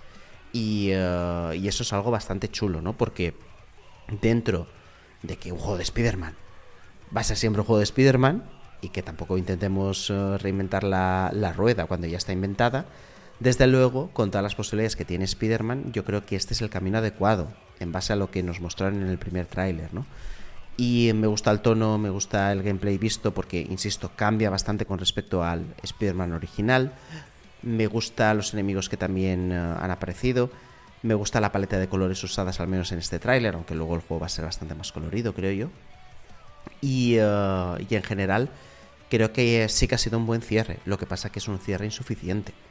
Porque mm, este showcase pedía como mínimo, mínimo, mínimo, mínimo la aparición del multijugador de The Last of Us, sobre todo porque estamos en el año de The Last of Us, después de el éxito de la serie, después de haber aparecido también el uh, remake del primero a principios de. a finales, mejor dicho, del año pasado. También empecé eh, hace pocos meses con un resultado bastante lamentable, sobre todo, ¿no? Por todos los problemas que hubo con, uh, con ese porta PC. Eh, es el momento de intensificar eh, la campaña para empezar a meterle ganas a la gente de un multijugador que justamente ha upado Mm, el interés de nuevo, ¿no? El, uh, la, serie que hemos visto en, uh, televisión. Y um, no entiendo, no entiendo su ausencia. No sé si uh, aparecerá en este caso en, el evento de Geoff Keighley, en, en, ese eh, kickoff, eh, o, o cuándo llegará, pero en principio este juego está fechado para el año 2023 y ya estamos a mitad del año 2023 y no tenemos ni un mísero teaser. Y eso es preocupante. Eso te iba a decir, que dijo el Neil Druckmann que era para verano de 2023, lo dijo además con el Geoff en el The Game Awards y, pues eh, quizá lo veamos el día 8 de junio, que es cuando es esa conferencia inaugural de Summer Game Fest, con el Geoff también, que se hayan guardado para allí. Pero desde luego a este showcase no le hacía ningún feo incorporar eso, porque lo necesitaba efectivamente, es una ausencia preocupante y como no salga ahí, desde luego no sale en 2023. Y, y no puede ser que lo que le quede a PlayStation, una vez pasado Final Fantasy XVI, sea Spider-Man 2 y ya, y recogiendo ya que nos vamos a 2024. O sea, no es lo que, lo que se esperaba. Yo te voy a discrepar para cerrar, Manu. Para mí, el Venom es una skin. Es un traje negro de Spider-Man. Lo he visto muy, muy igual. Es- eh, tiene comandos, tiene movimientos, tiene ataques que ya los hacíamos con Peter Parker. De No. hecho, en cuanto No, veía no, encima de su cabeza el triángulo y círculo para hacer el especial y no sé qué, he visto demasiadas vibes de Miles Morales y de Spider-Man básico. Esperaba un poquito más de cambio con No, no, no, no, no. No estoy de acuerdo por un motivo. Es decir, hay, hay que ser realistas. Es decir, eh, es un juego de Spider-Man. Un juego de Spider-Man no es un Final Fantasy nuevo que a ver qué mecánicas me cambia. No, un juego de Spider-Man es el hombre araña que tira la tela de araña para balancearse entre edificios, donde usa la tela de araña para capturar a los enemigos, para traerlos hacia sí, para pegarles. Entonces, dentro de eso que no puede cambiar, porque insisto que es ese superhéroe con esos poderes, tienes luego todo el universo de Spider-Man para elegir variantes. Y la variante del simbionte te permite, como hemos visto en el gameplay, poder usar al alienígena para, por ejemplo, coger y destrozar a cuatro enemigos al mismo tiempo, o tener mucha más fuerza que la que tenía el personaje original, o incluso en lugar de la rapidez tan grande que tiene el Spider-Man, a lo mejor ganar fuerza y quitarte en este caso de rapidez. Y que yo sea sí un que he poquito más pesado, ¿no? Más muchos matices, claro, yo sí que he visto muchos matices de ese Spider-Man aquí. Insisto, no podemos hacernos trampas al solitario. Spider-Man es Spider-Man. Pero dentro de eso, el camino a la variedad era este. Y me parece muy bien escogido. Hay que tener en cuenta también el juego se desarrolla en Manhattan y todo, o sea que efectivamente, a ver, algo bueno tienen que hacer. Insomniac son muy buenos, han sido un estudio muy rentable, decíamos en el chat también, en el streaming, la compra más rentable de todas las cacho PlayStation, sin duda, ha sido la de Insomniac y llevan pues desde Miles Morales, pues ya veis, tres años trabajando en este juego. Además, en Miles Morales no, es, no estuvieron al 100%, sino que ya estaban unos pocos con el eh, Ratchet and Clank una dimensión aparte y otros pocos ya con este Marvel's Spider-Man 2 y otros pocos con Wolverine. Entonces quiero decir que es que es un estudio muy grande, más de 500 personas ya, los que forman Insomniac y no puede ser que pues en 3 4 años de trabajo que ha habido con este juego respecto a desde que se pusieron a ello eh, solo sea una skin, ¿vale? O sea, es verdad, te lo compro, pero que he visto muchos movimientos que no sé, que, que, que esperaba que se sintiera con otro peso el simbionte. Quizás hasta que no le ponga las manos en el mando no, no lo podamos notar, ¿eh? que esto también pasa. Bueno, pues nada, así queda este showcase. Este showcase que nos hizo trasnochar un miércoles. Pana. Pana tampoco, pero bueno, mucho, mucho ruido, mucho, mucho ruido, mucho producto, pero pocas nueces de verdad de los first party. Veremos cómo se reparte PlayStation. Veremos si es que se lo está guardando todo para el Geoff. Todo quiero decir, pues eso, ¿no? Lo de Naughty Dog, tal cual. Y, y por eso este, este mute aquí. Pero tampoco deberían relajarse. Yo decía antes del streaming, si PlayStation lo hace hoy muy bien, rollo que la mitad de las cosas que están rumoreadas se confirman, mmm, casi, casi, es muy pronto para decirlo, pero se mete muy fuerte la generación en el bolsillo en el sentido de da un gran paso adelante para ganar también esta generación. De momento la va ganando, pero si Xbox empieza con su despliegue de exclusivos y salen todos bien, y de Elder Scrolls 6 y Fable y pam, pam, más todo lo que viene ahora, eh, y el Game Pass va bien, pues eh, se, pondrá al, al, equilibrio otra vez. Pero como eso no estaba pasando de momento, el fracaso de Redfall, que al final ha sido más fuerte de lo que ellos mismos esperaban y de lo que nosotros esperábamos y tal, decía yo, si PlayStation lo hace bien, este showcase puede ser histórico, porque está muy, muy debilitado ahora mismo Xbox. Pero no, no lo ha hecho bien, simplemente ha salido del paso y, bueno, así se queda esto.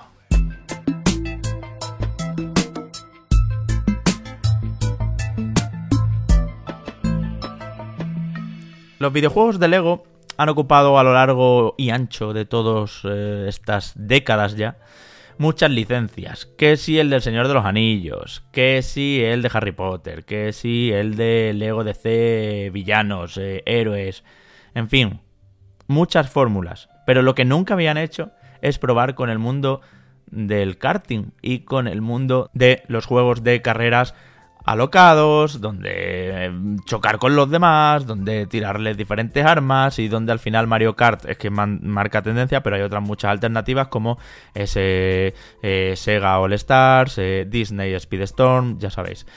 Se aliaron desde el sello de Lego con 2K y han parido este Lego 2K Drive que ahora Manu ha estado jugando y que os vamos a contar. Yo antes de, de que empecemos a hablar de ello, Manu, quiero dejar claro, y creo que eso es una de las ventajas que podemos contar en Reconectados, que la difusión a prensa de este juego en España ha sido desastrosa. De hecho, amigos oyentes, os lo contamos aquí con transparencia porque podemos y porque nos gusta hacer las cosas así, podéis buscar análisis de Lego 2K Drive y veréis que muchas webs especializadas todavía no lo han sacado cuando estáis escuchando esto o lo han sacado tarde, un juego que salió la semana pasada, el viernes pasado. Y esto es, al final, Manu, por eso que hablamos tantas veces de que mm, cuando una editora, sabéis que 2K lamentablemente en España cerró, tiró de una agencia manejada a nivel internacional y así pasa. Pues cuando una editora no tiene relación con la prensa directo de manera local en su país y todo pasa a, agencias, a, a empresas que tienen otra serie de clientes en su cartera, además de 2K en este caso, pues las comunicaciones no son buenas y por eso preveo, no he hablado con compañeros, pero preveo, mano, que igual que nosotros hemos tenido que comprar el juego para que pudieras hacer la review, le habrá pasado a otros muchos medios que es lo que decía, siguen sin sacar su análisis por lo que sea, o estarían esperando el código, por lo que sea. Todo muy raro, todo muy mal y que desde luego con un sello como Take Two y como 2K no, no puede volver a pasar. Así es, y fíjate que nosotros efectivamente ya lo avisamos desde hace tiempo, en el momento que desaparece 2K, eh, que no tienen sede aquí en España, ya no solo es que mm, la agencia de comunicación que se esté encargando de, esta difusión de, códigos o de notas de prensa, etcétera, etcétera, eh, pueda dedicar más o menos tiempo a un cliente tan importante como es 2K, sino es que mm, el equipo que tú tenías antes y que luchaba, obviamente, porque los medios de comunicación y los influencers en España tuvieran eh, todos los recursos a su disposición para que se hiciera finalmente un buen trabajo de difusión y de visibilidad del propio juego, al no estar ellos, nos encontramos con esta situación, eh, que es algo mm, totalmente incomprensible que medios muy muy grandes no hayan tenido tampoco acceso al código de 2K Drive y que por tanto la, salida de este juego en, en España haya pasado un poco desapercibida, creo yo, ¿no? Sí que es cierto que algún que otro medio de comunicación, algún que otro influencer ha podido acceder al juego, no sabemos tampoco eh, cuáles de todos ellos que sí que han accedido eh, tuvieron que adquirir el, juego, ¿no? Como nosotros hemos hecho también, pero desde luego, al final perdemos en este caso todo el mundo, ¿no? nosotros porque no podemos sacar ese contenido tal vez en el momento que nos gustaría y sobre todo la gente que se puede fijar más o menos en la opinión de sus periodistas o influencers de cabecera que eh, no disponen ¿no? De, esa información que eh, habitualmente están acostumbrados a, conseguir. ¿no? Entonces, bueno, mm, disclaimer yo creo que necesario, que siempre es importante además que sepáis las condiciones en las cuales eh, trabajamos para que también veáis ¿no? Mm, de qué manera nos enfrentamos a los videojuegos. Antes de que empiece, Manu, tengo que decir que también vivimos un momento donde da muy mala imagen que un juego salga a la venta y no haya reviews. Porque lo hemos vivido con reviews que se aguantaron en el tiempo todo lo posible hasta el día de lanzamiento. De hecho, de Lord of the Rings Column, pues podéis oler por dónde van los tiros. La semana que viene lo hablaremos nosotros, ¿no? Así que adelante ya, ahora sí hablemos de Lego 2K Drive. Sí, en este caso iba a comentar Javi que acaba siendo un juego que tú sabes y me conoces muchísimo, que lo esperaba yo con bastantes ganas desde hacía tiempo. Sí, Todo lo que sea juego de cards, eh, conducción desenfadada, eh, donde no tengas que preocuparte tanto por el control, sino más bien por destrozar a tus rivales y adelantarles, pues es algo que siempre me hace bastante gracia, ¿no? Y siempre estoy encima de este tipo de propuestas. Y si encima sumas a todo esto una marca como Lego, que yo creo que en los últimos años, ya no solo a través de sus videojuegos, que han sido muy interesantes, sino también de sus películas, se ha revalorizado, ¿no? Creo yo, sobre todo dentro del mundo de los videojuegos, y que se percibe ahora sobre todo como un despiporre a nivel de eh, contenido basado en humor que puede además combinarse con una jugabilidad que es interesante, ¿no? Y yo creo que más o menos nos encontramos esto en eh, Lego 2K Drive. Sí que te voy a adelantar antes que nada que desde luego no estamos ante el rival de Mario Kart. De hecho, ese rival todavía no existe. En algún momento, ¿no? Tal vez eh, intentamos o, soñamos con que fuera eh, Crash Team Racing, eh, con ese remake que, obtuvimos.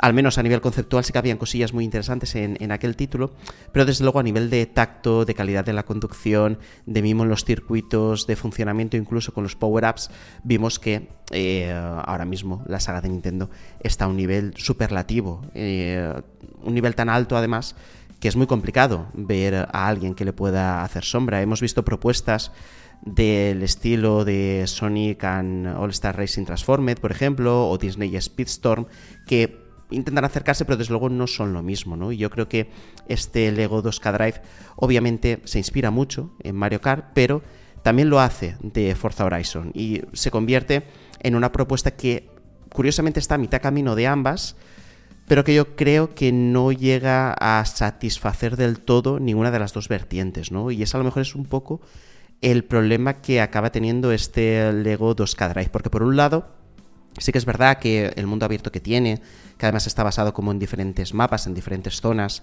que tienen biomas distintos, ¿no? Ya sabemos que la palabra bioma está bastante de moda, sobre todo aquí en el podcast Reconectados, y se hace muy interesante la exploración de, de estos mundos, sobre todo por la facilidad que tú tienes con tu propio coche de destrozar cada uno de los elementos que hay, ¿no? Esto es bastante curioso porque ya sabéis que los Legos, eh, en la vida real obviamente, es eh, bastante habitual que si montamos un Lego y se nos cae se, se, rompa, o la mecánica incluso de muchos videojuegos es no solo la construcción, sino la deconstrucción de diferentes elementos. Y esto trasladado a los coches mm, se alimenta un poco de el destrozo del propio coche se puede luego recomponer mediante la destrucción de otros elementos, ¿no? que te permitan absorber las piezas. Entonces, claro, cuando estamos hablando sobre todo de un juego de conducción donde vas a combinar eh, el pilotaje tanto por la tierra, eh, es decir, la tierra a tierra, como si fuéramos eh, en coches de rallies, como en, en el asfalto, como también en el agua, nos podemos en ocasiones encontrar que por no tomar bien una curva, por eh, que el derrape a lo mejor no salga lo suficientemente bien, por dar un salto mal dado, el coche medio se destroce, ¿no? Y de esta manera, si luego nosotros nos encontramos con piezas que hay por el camino, podemos conseguir que se recomponga y que, por tanto, pueda correr lo mismo que corría antes o tener las prestaciones que tenía en un primer momento, ¿no? Entonces, esta serie de situaciones yo creo que funciona muy bien en el mundo abierto, un mundo abierto además que tiene un montón de misiones o de retos distintos, tiene desafíos de derrape, tiene desafíos de eh, en un, momento, en un tiempo determinado encontrar una serie de, piezas, tiene también eh, otros eventos donde tienes que ir a coger un objeto y eh, luego traerlo a una base en concreto y volver a repetir este procedimiento varias veces. Puedes incluso hacer diferentes minijuegos donde controlar, por ejemplo, los, los power-ups. Y eh, puede ser divertido al menos en las primeras fases eh, del juego, ¿no? Las primeras horas. ¿Qué es lo que ocurre? Que aunque todo este ecosistema yo creo que está bien hecho y es interesante y tiene además esos toques de humor que te acompañan durante todo ese tiempo que te puede durar eh, la partida o te puede durar las ganas de jugar al Lego 2K Drive, llega un momento en el que las carreras sobre todo, me parece a mí, empiezas a descubrir o empiezas a profundizar un poquito más en ellas y te encuentras con que tal vez el manejo que en un primer momento no te, no te había parecido extraño, lo empiezas a encontrar mucho más impreciso o menos satisfactorio al final de cuentas que si ponemos de referente Mario Kart, pues obviamente podemos encontrar en Mario Kart, ¿no? Que aquí sí que tenemos, yo creo que un manejo súper fino, donde sabemos en todo momento eh, de qué manera se va a comportar eh, la moto, eh, un coche más grande, uno más pequeño, uno más rápido, uno más ligero. Creo que tenemos todos ya interiorizados, ¿no? Cuál es la manera, sobre todo, de derrapar, ¿no? Y cómo derrapa y se alinea luego posteriormente el turbo en juegos de estas características, no solo en Mario Kart, sino también en, en Team Racing. Y en este caso me he encontrado Javi, sobre todo con vehículos que a nivel de físicas me parece que están bien conseguidos, pero que tienen tantos elementos diversos que a final de cuentas no, no terminan por, por divertirte. Y me explico. Hay momentos, por ejemplo, en el que esa transformación del propio coche, eh, por ejemplo, si vas eh, al agua que se convierte en lancha, o si vas a la tierra que se convierte en una especie de quad o una especie de todoterreno, el, eh, digamos que la distribución de los pesos de esos coches, no tanto lo que viene siendo el asfalto, te descuadra tantísimo que al final las carreras terminan siendo una panoplia de, golpes, de sensaciones extrañas, de, carreras un poco aparatosas, donde no sabes muy bien qué está ocurriendo, pero que generalmente quedas primero, porque el juego además yo creo que intenta satisfacerte mediante esta vía, por la de eh, ganar de manera fácil y no tanto que disfrutes de su manejo. Y, son cosas que acabas encontrándote con el paso de las horas, que tal vez a lo mejor en eh, los primeros compases del juego lo ves todo muy bien, y que desde luego a mí me parece el mayor handicap del propio juego. Y si a esto le sumamos, que me parece a mí el mayor fallo de todos, que es la mecánica de derrape y aceleración, mm, yo creo que la insatisfacción todavía se dispara más, ¿no? Porque tanto tú como yo, como muchos de los oyentes que nos están escuchando en estos momentos, yo creo que estamos acostumbrados a una mecánica de derrape donde tienes muy claro eh, ese, ese, botón, generalmente eh, lo que viene siendo el R1, en el que tú saltas y derrapas, y luego al mismo tiempo tienes otro botón complementario en el que combinas un derrape perfecto con una aceleración en el turbo que hace que tu habilidad se vea premiada, ¿no? Cuando tomas curvas con ese riesgo, ¿no? En este caso, yo creo que eh, acaba siendo un derrape un poquito a lo que en términos de Fórmula 1 sería el KERS, ¿no? Que tú vas acumulando en este caso una cantidad de turbo con ese derrape que luego puedes emplear cuando tú quieras. Y me parece que hace que esa satisfacción que el modelo de derrape que tiene a lo mejor Crash Team Racing o Mario Kart, eh, aunque sea distinto, también es peor. No, no es han intentado tal vez buscar algo diferente, pero yo creo que no funciona tan bien. Y en ocasiones, aunque tengas que copiar al original de una manera absoluta en un concepto o en una acción determinada que sabes que funciona muy bien, pues oye, eh, si lo otro no es tan satisfactorio, pues a lo mejor tienes que optar por este camino, ¿no? Para tener una experiencia tan buena. Entonces... Mm, de hecho, hmm. Manu, Disney Speedstorm o Sega All Stars eh, Racing Em, se toman sus propias licencias a la hora de poner potenciadores de velocidad. Es decir, mm, no funcionan estos dos como Mario Kart y como Crash Team Racing, que sí se parecen entre sí, que el botón del saltito y del derrape es el mismo y que incluso si zigzagueas, eh, ¿no? Hace zigzagging mm. que llamábamos, em, o sneaking, perdón. Eh, pues eh, tienes un turbo constante prácticamente, ¿no? Y, ese tipo de cosas que se hacían en Team Racing. Em, yo creo que Disney Speedstorm, con su fórmula muy distinta en muchas cosas, pues encontró su camino. Y es un free to play. A mí lo que me duele de Lego 2K Drive es que llega tarde. No sé si Lego tiene tanto carisma como para soportar un juego de Cars versus Crash Bandicoot, Super Mario, Sonic, o sea, super iconos. Y eh, además llega a 60 pavos. Esos son los puntos que yo digo, uff no lo veo de ninguna manera. Y de hecho, ahora escuchándote lo que he hablado contigo estos días, viendo las reviews y todo, veo que no los vale. No. Que no, esto ya no es 2004, donde estos juegos pues podían estar a precio completo y tal, sino que es que hay un montón de alternativas y por supuesto imbatible ahí arriba, como siempre, con un contenido loco con la expansión en Mario Kart 8 Deluxe.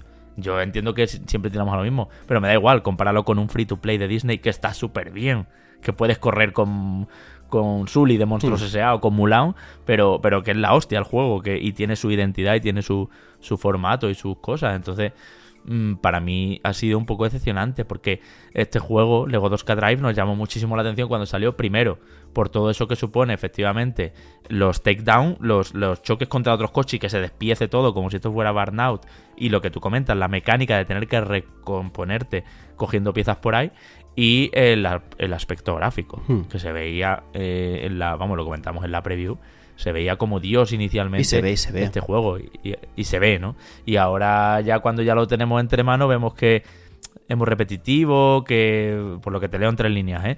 eh que puede ser que las pruebas eh, pues ya son todas conocidas, no sé, y luego aparte pasa una cosa, todos los juegos de Lego por su propia idiosincrasia de tener que despiezar en ladrillitos y en bloques y tal, tienen unas físicas rarísimas. Y en un Lego Indiana Jones, que es un plataforma de coger y de coleccionar todo al final, pues se acepta. En un Lego Star Wars. Pero en un juego de Cars las físicas tienen que ser lo primordial. No puede mm. haber cosas locas como te estoy escuchando. Claro, es que eh, no es que las físicas estén mal, las físicas están bien. Eh, lo que pasa es que cuando el propio coche se transforma, y ya no te estoy hablando, que te lo he comentado antes, de los tres modelos distintos, del coche ah. que va por el asfalto, por la tierra o por el agua, sino también, por ejemplo, cuando tú aprietas el turbo, esa cantidad de piezas, por ejemplo, que te aparecen a tu alrededor y que en ese momento eh, hace que el coche se desestabilice, es lo que no te satisface mucho a nivel de conducción, ¿no? Porque al final me parece que lo que acabas eh, asumiendo es que la conducción puede llegar a ser tan difícil, salvando las distancias, estoy exagerando un poquito, pero entendedme bien, tan difícil como a lo mejor un, un Forza Horizon, pero sin estar en Forza Horizon, donde obviamente tú ahí sí que quieres una experiencia basada en el arcade, obviamente, pero que te pueda recordar más o menos el manejo de un coche de verdad, ¿no? En este caso,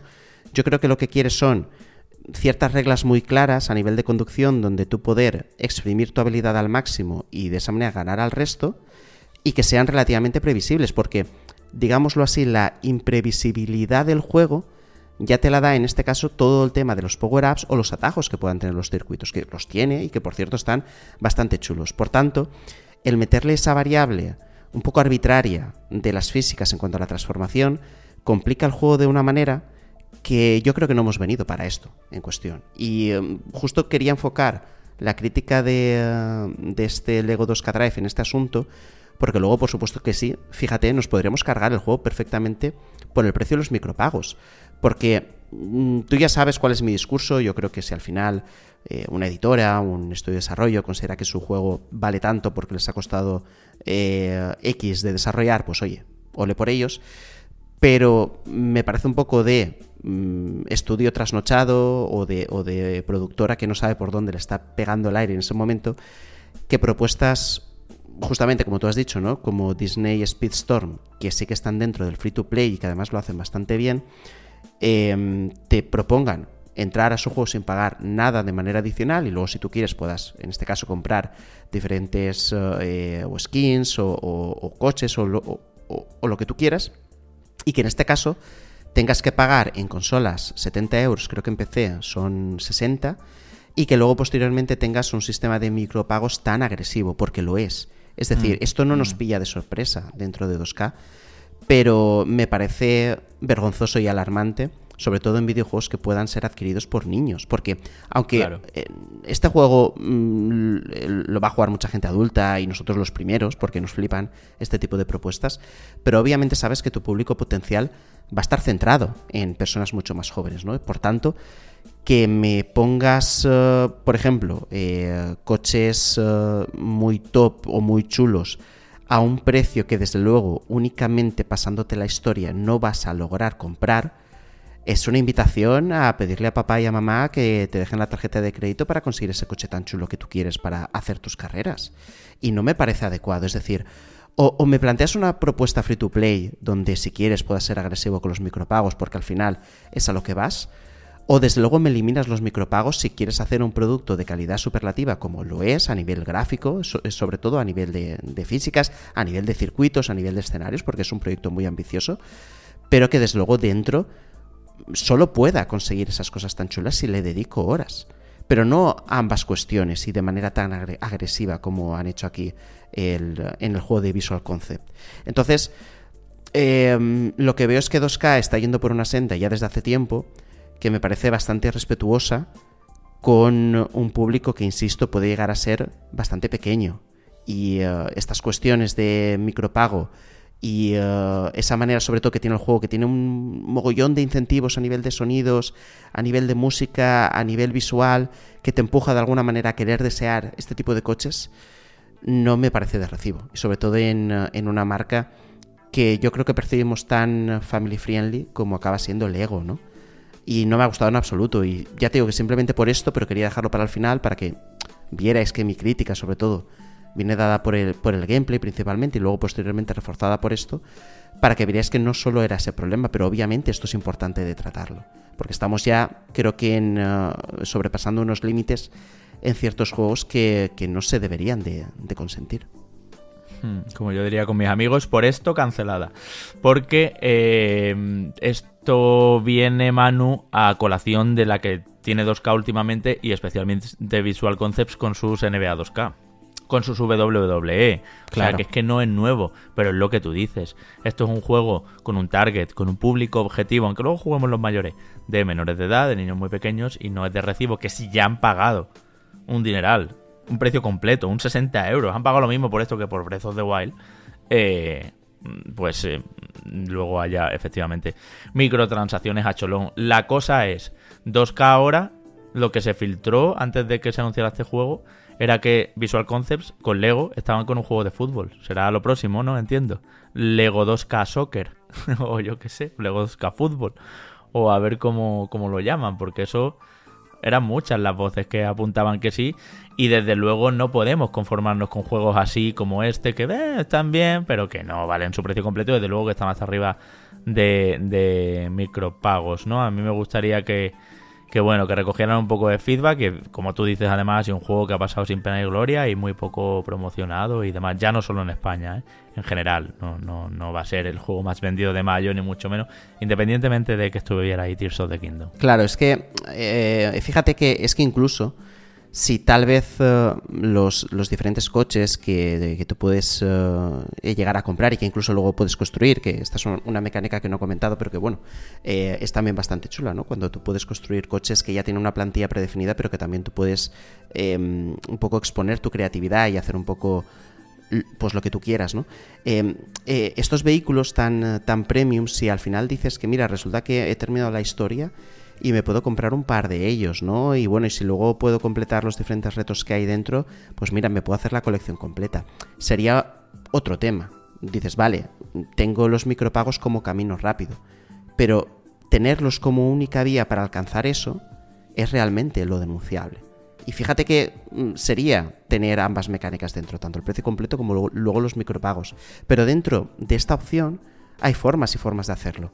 Y 2K ha elegido la peor de las maneras. Y eh, yo por eso, sinceramente, invito a la gente a que se espere a que eh, este título, si tienen curiosidad, porque entiendo que tengan curiosidad. El título es súper vistoso, es muy llamativo. Las físicas, insisto, están muy bien, aunque a nivel de gameplay luego no, no sea el resultado muy satisfactorio.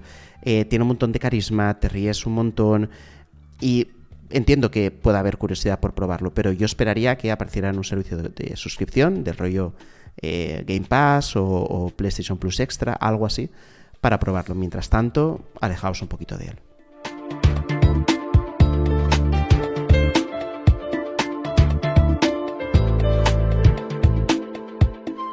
Humanity es como se llama lo nuevo editado por Enhance. Enhance es el, eh, el, distribuidor de juegos como Lumines, como Red Infinite, como Tetris Effect. Y además este Humanity que ya lo conocimos en un State of Play precisamente, eh, ha sido un juego desarrollado por una compañía que normalmente no hace videojuegos como tal, sino que hace más bien experiencias inmersivas y que, bueno, trabaja mucho el concepto audiovisual y las sensaciones sonoras y visuales, ¿no? Que son estos de THA LTD. Y ¿qué te voy a decir, Manu? Pues que está muy bien. Que es uno de los juegos de puzzles de. Seguro que del año y veremos si no de los últimos cinco años a lo mejor porque, bueno, em, decía lo, primero lo de la distribuidora, porque parece que tienen buen ojo para todo lo que hace, hace pues, eh, bueno, estos eh, japoneses eh, normalmente, ¿no? Mm, creadores asiáticos que quieren poner a prueba los rompecabezas y la mente humana a la hora de generar situaciones de reto y de rompecabezas. A mí de pequeño, te voy a contar, me gustaban muchísimo los puzzles de baldosas y, y los comandos en casilla, ¿no? Me encantaban esos eh, rompecabezas donde pues eh, se planteaba ante ti todo una cuadrícula de baldosas y tenías ahí que adivinar el camino correcto, por así decirlo, o poner comandos para llegar desde la salida hasta el final, ¿no? Desde una especie de laberinto, por así decirlo. Y es que también, mm, a día de hoy, jugando a videojuegos, me doy cuenta que me gustan mucho los rompecabezas de mover la cámara, y de tener que mirar la perspectiva. Me gusta mucho Monument Valley, me gustan mucho los juegos como Into the Bridge, de estrategia, pero donde es importante la cuadrícula mucho. Y, especialmente los juegos con perspectiva. No sé si te acuerdas de aquel Echo Chrome de PlayStation 3, por ejemplo, eh, que jugaba con las, eh, pues eso, con las ideas de los cuadros de Escher y de las escaleras que según como las mires van para arriba o para abajo.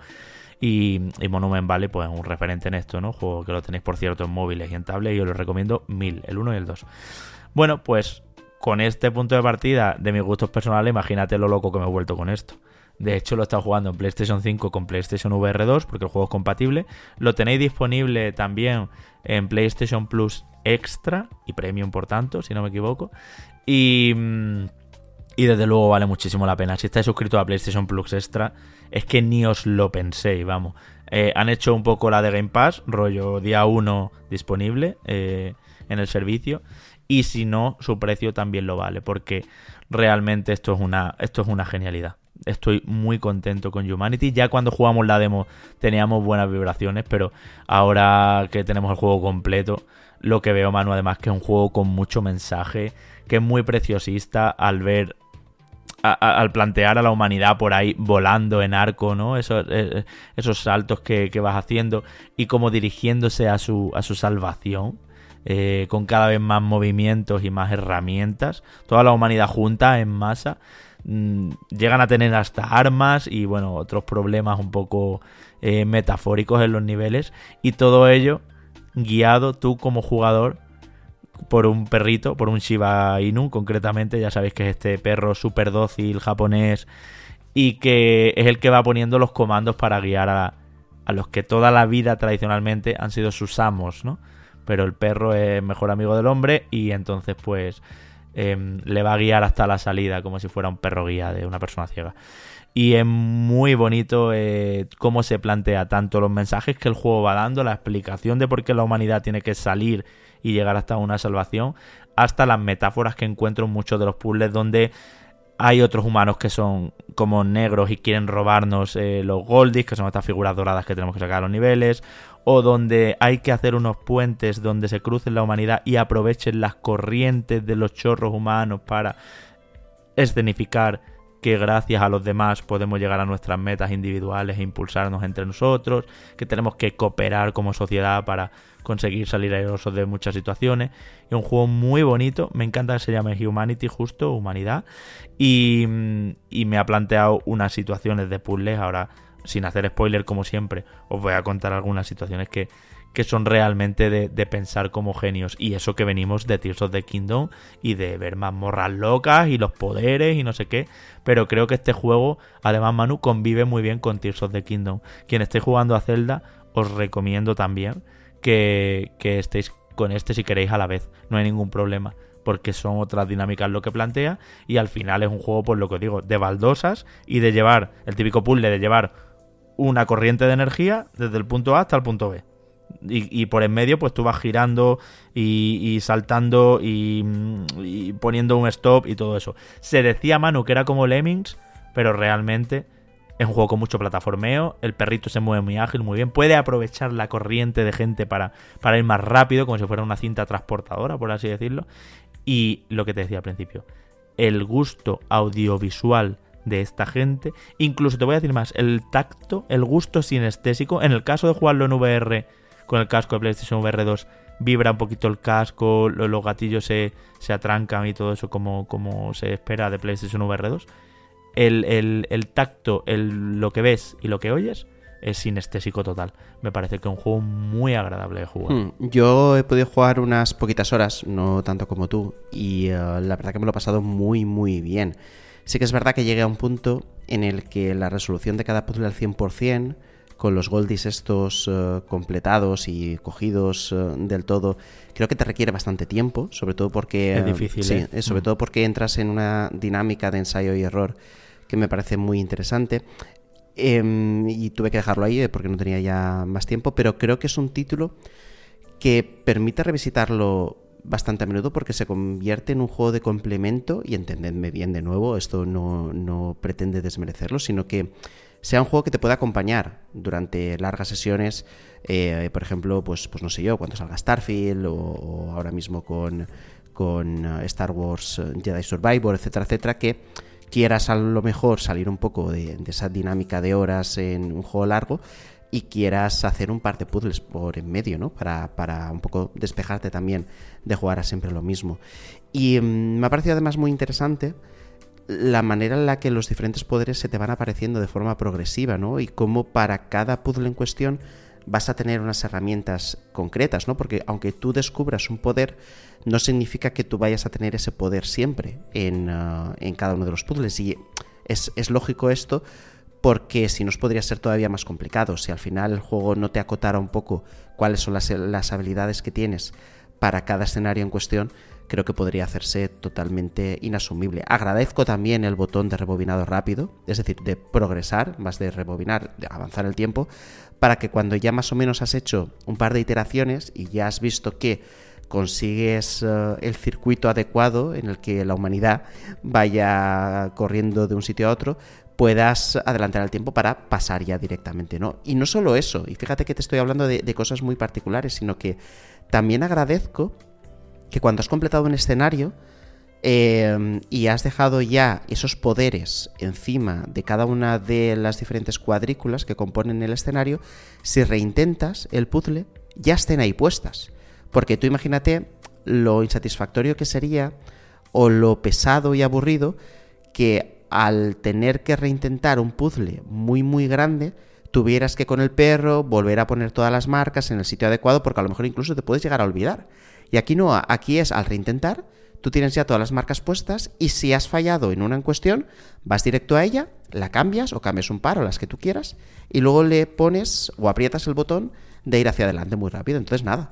Y pasa mucho, Manu, que te terminas un nivel, sí, completado, llevando a la humanidad donde la tienes que llevar hasta su casilla, pero no coges el Goldie. Entonces reintentas efectivamente y lo que haces es mejorar tu ruta y donde pusiste una curva a la izquierda ahora pones dos a la derecha, que a lo mejor es lo mismo, o donde pusiste una bifurcación, desde luego, a mí lo de los goldies además me parece, los goldies son unas estatuitas de oro que eh, a priori son opcionales cogerlas, pero no es verdad. El juego al final te va exigiendo que lo vayas cogiendo también, ¿no? Pero como que al principio tienes esa lectura de juego de Nintendo, rollo, vale, puedo llegar hasta el último nivel de este Super Mario o puedo coger las tres estrellas en cada uno niveles y las cinco monedas y no sé qué en cada uno de los niveles de este Super Mario, ¿no? Bueno, pues la moneda roja y tal. Pues los Goldies se entienden así, pero no. Porque el juego te hace muy buena lectura de que son verdaderamente importantes. Son muy vistosos, se ven mucho, son unas super estatuas de oro, mucho más grandes que las personitas que, van por el chorro de, de humanidad. Y además, eh, decías tú, en lo del rebobinado. Bueno, pues esa es la primera recompensa que tienes por coger los primeros goldies. Entonces, em, el juego como que te da a entender que hay muy buenas recompensas por cogerlo. Y entonces a nivel de elegibilidad, a ti como jugador, te anima a cogerlos. Creo que no hay nadie que juegue a, Humanity y que se conforme con no cogerlos. Porque muchas veces también están tan a tiro y tal, que, que creo que es otra, otra genialidad, además de como tú dices, el rebobinado rápido para, para solucionar, para perder tiempo, si ya está, si ya lo tengo, si es que no va a pasar nada, ya no va a haber ningún problema. O efectivamente el que cuando reinicias y reintentas las cosas estén más o menos, más o menos no, tal cual las habías dejado para que ya solo puedas mejorar. Entonces son muchas cosas que en una presentación además tan elegante, con una música, se hace un poco machacona, ¿no? Eh, comentabas tú que se te había hecho un poquito machacona, yo quizá no la jugué con el volumen muy alto y no tengo esa sensación, pero sí que es verdad que es una música que es buena, pero que se repite mucho. Y, y cómo todo está presentado, la vibración tan suave, tan limpio en los entornos, y porque al final es un juego muy, muy, muy aséptico, ¿eh? un poco portal en este sentido. No os creáis que hay una gran decoración en los fondos ni nada de eso. Y, y eso, y la legibilidad perfecta, lo que ocurre en pantalla, a mí me parece que es un, un acierto. Y hay una cosa que me gusta mucho, mano. Con mando este juego es relativamente complicado. Hay que haber jugado mucho a videojuegos para poder controlar la cámara y el perrito a la vez y ver todo el rato qué está pasando y mover la cámara y a un personaje a la vez es una cosa que a la gente que no es habitual a videojuegos le, se le resiste muchas veces. Pero en VR, como en Moss o como en Astrobot, etcétera, lo que tú mueves es el cuello, para mirar alrededor como de una maqueta. De hecho, te acercas de manera natural, con la nariz ahí, te acercas tú a ver esto por aquí, sí, por aquí los puedo meter. Entonces, además de tener tú en el stick derecho un movimiento de cámara puedes también mover tu cabeza y tu cuello. Y es muy intuitivo estar resolviendo puzzles como si fuera una maquetita de madera. Y, lo hace muy óptimo para realidad virtual. Más que Tetris Effect o que Red Infinite y otros juegos de, esta editora, ¿no? Sí, por, eh, resaltar eh, de las cosas que has dicho, principalmente sobre todo a nivel de crítica, la música que eh, durante estos días te he escrito por, por, WhatsApp y te he comentado que me estaba machacando mucho la cabeza. Sí que es verdad que en un primer momento yo creo que le pega muy bien a la dinámica del puzzle, a la forma incluso de andar de la humanidad, que es tan monótona en, en muchas ocasiones. Pero si tienes la música un poquito alta o si el puzzle se alarga, yo creo que llega incluso a incomodar y em, no estoy del todo contento eh, con, la parte musical, aunque puedo entender de alguna manera su propósito. Yo creo que una mayor variedad en ella que se sucede sobre todo conforme vas avanzando y vas encontrando novedades y cambian los escenarios, etcétera, etcétera, hubiera sido algo bastante adecuado para el juego. Pero vamos, mm, yo estoy gratamente sorprendido, sobre todo porque al igual que tú, disfruto mucho de juegos de estas características. Para mí, The Witness, por ejemplo, es uno de los grandes títulos que mm, pudimos mm. jugar en, uh, en, la anterior generación. Y es posible que desde The Witness no hubiera tenido sensaciones tan positivas con juegos de estas características, ¿no? Hasta que ha llegado Humanity. Mm, es que es un juego además hecho para estimular. Hay niveles súper estimulantes. Eh, eh, eh, hay niveles que tienen una satisfacción loca. Donde además hay varias soluciones, ¿no? Porque no es un juego de puzzle donde esté cerrado a una única solución y, pero que es que te vienes arriba cuando encuentras la que claramente es la mejor, cuando reintentas, como dices tú, y ahorras tiempo, ahorras ruta, haces atajos, y una cosa más que tú y yo no vamos a utilizar es el diseñador de puzzles o de niveles que tiene. Ahí prepararos porque se van a crear auténticas locuras. Digo que Manu y yo no lo vamos a utilizar porque ya sabéis que no somos amigos de mm, crear contenido mm, en los juegos para... Eh, en los juegos no, aquí podcast hacemos toda la semana y streaming y de todo, pero en los juegos nos da mucha pereza los mm. editores de niveles y todo eso, pero este juego lo tiene a tope para que la gente haga auténticas cucadas, auténticas cajitas de muñecas donde se ponga a prueba a otros jugadores y por supuesto hay que resolverlos antes de antes de poderlos lanzar al mundo, ¿no? Para, otros jugadores. Hmm. Entonces yo creo que tiene ese puntito de juego infinito donde la comunidad va a crear auténticas chuladas y, y donde no es corto tampoco, no es que sean muchos mundos, pero eh, sí que es verdad que son muchos niveles y muchas mecánicas. Eh, como decía al principio, al final ya todo se entremezcla un poco, la humanidad va armada, o sea, un, un poco un jaleo todo de herramientas y de posibilidades, pero siempre lo que decía Manu, cada nivel te dice, ojo, solo puedo usar estas tres, estos tres comandos, estos cuatro comandos, y además, en algunos niveles, un número limitado de veces. O incluso hay otros niveles que te dicen, primero genera la ruta y luego le das al interruptor de chorro de la humanidad y ya no puedes tocar nada. A ver qué pasa. Entonces, el juego va girando y girando y girando todas las mecánicas para que cada nivel se sienta, se sienta diferente y siempre sea muy, muy, muy imprevisible al principio, que no sepas muy bien cómo conseguirlo, pero que cuando lo consigues te vienes arribísima. Es una sensación muy, muy grata.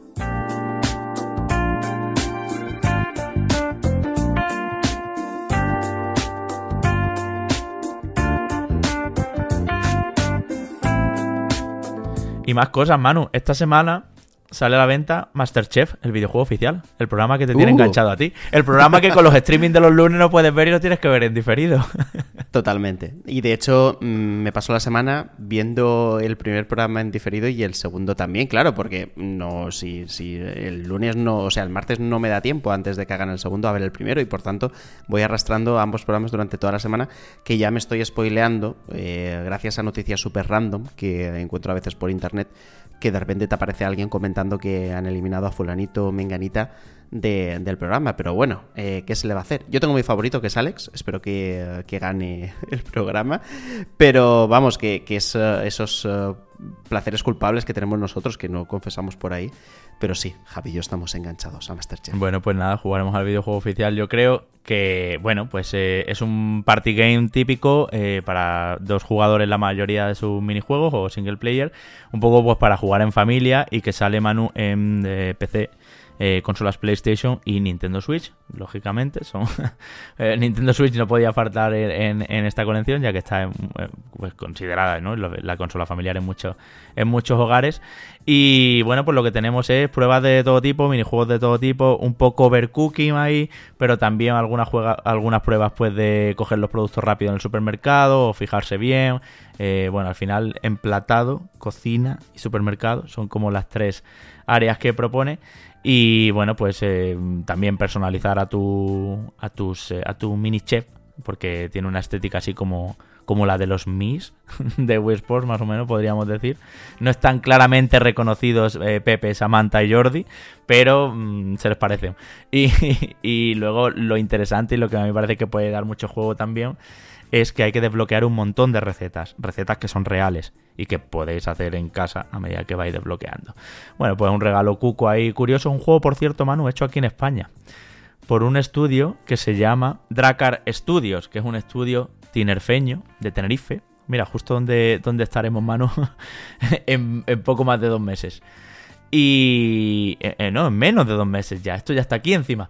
Bueno, que... Mm, y que bueno, que ese, pues nada, un producto hecho claramente para aprovechar la que está siendo la temporada más vista de Masterchef, por cierto. Y para, bueno, pues para poner en, las consolas ya no solo las recetas como comentaba, sino eso, ¿no? Un poco de, diversión con el, eh, con el plató reconocible del programa, con los espacios del programa, con las pruebas típicas de los relevos y demás del programa. Y, nada, que ahí queda el, lanzamiento.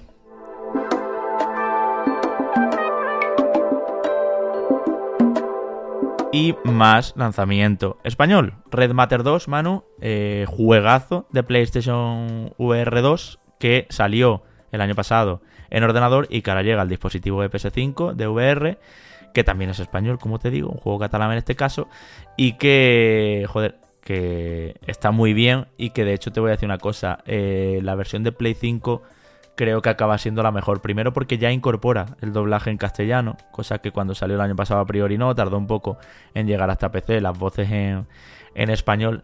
Y luego porque es una gran experiencia de VR. Es una especie de escape room, para que tú me entiendas, eh, en el espacio, pero es una de las mejores sensaciones espaciales que puedes tener en realidad virtual. Primero, porque la profundidad del espacio está muy bien hecho. Me recuerda a Gravity en 3D. No sé si tú en su día la pudiste ver en tres dimensiones, que daba una sensación de inmensidad y de profundidad al espacio increíble, esa película.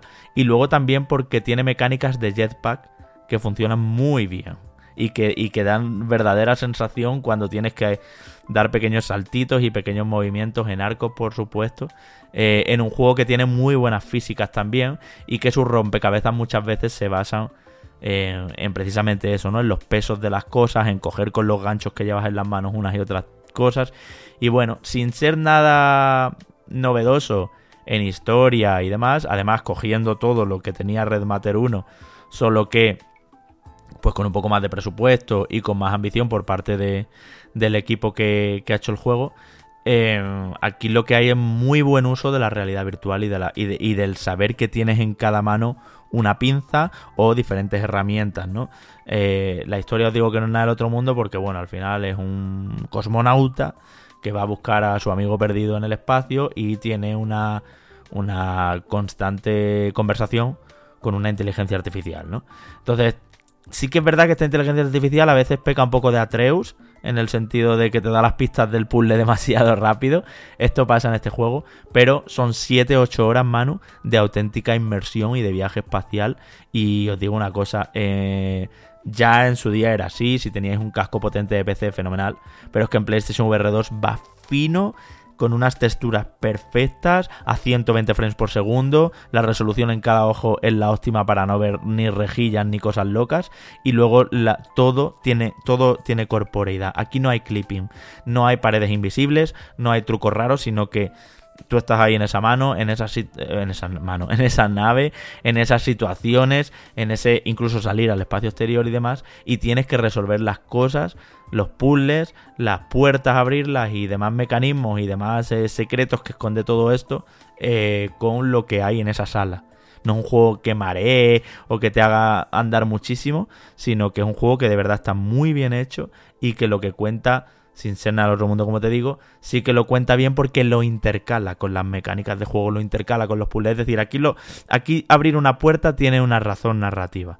Y eso eh, no estamos tan acostumbrados a ver un juego tan juego en realidad virtual. No es una experiencia, sino que es un videojuego con todas las letras. Y joder, es un orgullo que esté marcando el camino mm, a la hora de hacer juegos de realidad virtual. También en el caso de PlayStation VR 2 porque vibra el casco, se bloquean los gatillos, eh, utiliza todo lo que, lo que tiene que utilizar, además de una potencia gráfica superior a como salió en su versión original el año pasado, ¿no? Así que muy contento y os lo recomiendo, vale 30 euros y este sí que sí os lo recomendamos si, si estabais ávidos de juegos de, realidad virtual para Play 5. Pues sí, Javi, es uno de esos eh, imprescindibles que necesita mm, y necesitaba PlayStation VR 2 y que desde luego desde aquí yo animo a todo el mundo que tenga los cascos a que eh, pruebe el juego porque eh, de verdad yo creo que, les va a flipar, ¿no? Como título que te permite explorar en este caso diferentes puzzles y sobre todo con una ambientación que está muy muy bien lograda. Em, es una pasada además que, eh, que, ya sabéis, ¿no? Que lo haya llevado a cabo un, un estudio español que eh, lo podéis adquirir ahora ¿no? en, eh, en PlayStation VR 2 si no habéis tenido oportunidad de jugarlo anteriormente ¿no? en, otros cascos. Y más cosas que te quiero comentar esta semana, que aquí no paramos desde luego. Monster Menu, The Scavenger's Cookbook. ¿Qué es esto? Diréis muchos de vosotros. Bueno, pues ya sabéis que Bandai Namco está distribuyendo muchísimos juegos de NIS América. Eh, de hecho, nos gusta comentarlos aquí en el Reconectado Mano porque son, al final no son juegos AAA, ni mucho menos. Algunos no llegan ni a AA, yo calificaría y que se pueden quedar como indies, por lo menos de presupuestos bajos. Pero son juegos que traen originalidad a mecánicas y a mm, estilos eh, muy de los JRPG, por así decirlo, ¿no? Entonces, en este Monster Menu lo que tenemos es un JRPG de nuevo, eh, donde los protagonistas, que son así muy cute y con estética chibi, tienen que, bueno, digo los protagonistas porque empiezas con uno, pero luego se le unan tres enseguida, ¿no? Tienen que cazar monstruos pues para comérselos y además buscar en las diferentes mazmorras, con todos sus pisos, sus niveles y esas mecánicas de las mazmorras más tradicionales, más clasicorras, eh, bueno, pues encontrar todo tipo de comidas para eh, hacerse comidas en los descansos, en los campamentos y eso, entre plantas, que le suban mucho los atributos y que le permitan pues llegar cada vez más lejos. Digo cada vez más lejos porque esto tiene eh, mecánicas, tiene estructura y esqueleto de roguelike. Es decir, cada vez que moráis os vais a guardar unas cuantas cosas y lo aprendido, desde luego, eso no lo quita nadie, pero hay que empezar desde el principio. No hay una progresión como tal que se quede guardada. De hecho, quizás sería un problema de, de este juego y es que no te guarda demasiado de un intento a otro. Pero yo sí que me alegro, Manu, de que por lo menos eh, nos lleguen este tipo de propuestas tan niponas, que se sale de, lo habitual, donde es más importante la gestión de grupos y de, elaboración de recetas y, de inventarios y de todo eso, que la historia en sí, que es una chorrada y que tiene hasta un punto cómico, ¿no? un tío que se muere de hambre y que mata a un monstruo y se lo come y es súper desagradable la experiencia, pero a cambio se le suman tres personas para salir juntos de, de esa mazmorra, ¿no? Y... Mm, y bueno, pues eh, con esos personajes así tan cookies y con un mundo que es divertido, con un planteamiento que es interesante, los combates desarrollados en una cuadrícula pues eh, son también muy gratificantes. No es Fire Emblem esto, no es eh, XCOM, pero sí que es verdad que, bueno, pues que son unos combates que están bien resueltos y donde es muy importante, como te digo, el atributo. Aquí hay mucho combate tipo Atlus, para que me entendáis los que conozcáis los juegos de Atlus bien, donde de un golpe te matan o de un golpe matas tú. A mí eso no son los JRPGs que me gustan, desde luego no es lo que vamos a ver, por ejemplo, yo que sé, en Final Fantasy, pero o en Dragon Quest, pero sí que es verdad que mm, encuentran pues también una sensación de tensión constante que no, que no tiene otros eh, juegos de rol japoneses, ¿no? Por así decirlo. Eh, también hay un punto muy aleatorio que puede no gustar a la gente o que mucha gente sí aprobará porque le, da a cada partida, pues eso, ¿no? Unas sensaciones diferentes y un no tener clara la ruta en ningún momento. Y luego diría también que puede, eh, bueno, pues ser un poco lioso al principio de jugar porque hasta que el juego se pone bien, bien, tienes que hacer unas cuantas, unas cuantas runs, unos cuantos intentos. Esto yo creo, Manu, que es un mal endémico de muchos roguelike, que no se ponen bien hasta que no llevas 10 o 15 runs y realmente empiezas a cogerle el loop al juego, ¿no? Empieza a, decir, vale, ahora veo por dónde va esto, qué es lo que que hacer, voy para acá, voy para allá, no sé qué. Para mí los mejores roguelike, que son Hades o, sin ser de, mis favoritos, o Death Cells, hacen bien eso. Que en la primera y en la segunda run ya te vienes como arribísima, rollo, desbloqueas un montón de salas y todo eso. Eso aquí no pasa. Aquí te matan mucho al principio, no entiendes muy bien por qué, empiezas a probar con las cocinas, con unas cosas y con otras, entonces ya poco a poco vas entrando en, lo que te propone el juego, ¿no? En su, dinámica y en su rueda. Pero bueno, que lo dicho, estaría bien que NIS eh, América siguiera trayendo este tipo de cosas. Sí que es verdad que parece un poco caros estos juegos, eh, vienen distribuidos por Bandai, como os digo, pero bueno, mm, bueno, pues eh, podrían tener un precio un poquito más reducido, especialmente cuando muchos de ellos no llegan en castellano. Pero por lo menos pues tenemos una cosa diferente y un aire fresco dentro de los JRPGs, saliéndonos de las aventuras más convencionales y de los personajes más cliché y todo eso.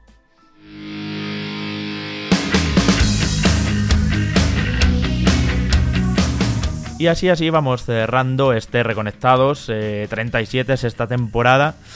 Y nada, lo hacemos con los sorteos lanzados, como os decíamos al principio. Tocan buenos juegazos espaciales, sin duda, cada uno en su, en su tipo y en su género.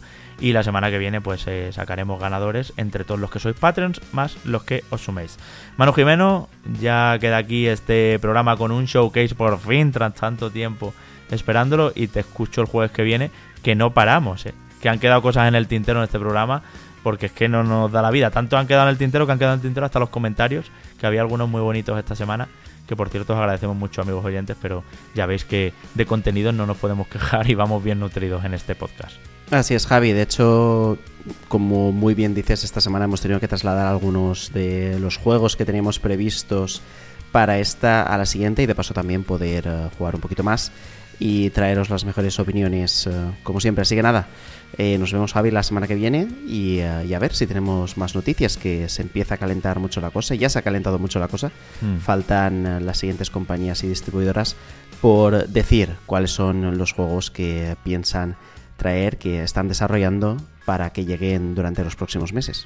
Así es, nosotros somos dos al final, hacemos lo que podemos cada semana con las reviews, con, con la actualidad, con bueno, pues intentamos siempre ofreceros el mejor podcast posible o el podcast, como decimos, que nos gustaría escuchar a nosotros con la transparencia y con el, bueno, pues buen humor, a veces vinagre también, que nos gustaría. Y ese podcast es posible gracias a nuestros Patreons, a toda la gente que nos ayuda mes a mes y a los que, bueno, pues yo voy a mandar un calurosísimo abrazo con muchísimo afecto a nuestros patrones de nivel 3, como siempre, eh, como son Jack84, Juan Pérez, Keshiro, Joma Ferga, Iván Gómez, Disco Fake, Lord Darcer, El Sofá Gamer, Jack, Salvador Guerrero, Leobardo Garibay, Joaquín Martínez, Rances Okifi, Shadow y Uno, Duquelele, Pedro Amoraga, Alex Riesgo, V, Jorge Paul, Ángel Cloud, Luis Tercedilla, Nefilgrin, Sacamuela Super Sayama, Adriano Bicho, Kevin Falas, Chapo, Pablo y de los Nora, Alan Saez, Elios Ularios, José Antonio Ramos, Garru, Arandaiz, David G, Saúl Rivero, Langa GL, Jonathan Contreras, Manchego, Jorge Rodríguez, Cata, Starkov Rivia,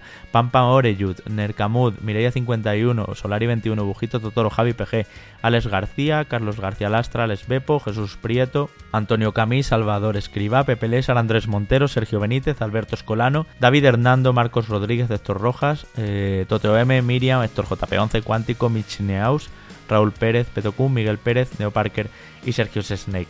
Millones de gracias a ellos, abrazo para todos vosotros también los que nos estáis oyendo. Y lo dicho, semana que viene estamos aquí en Reconectados ya entrando en junio con un mes que, que viene fuerte desde luego. Chao, chao.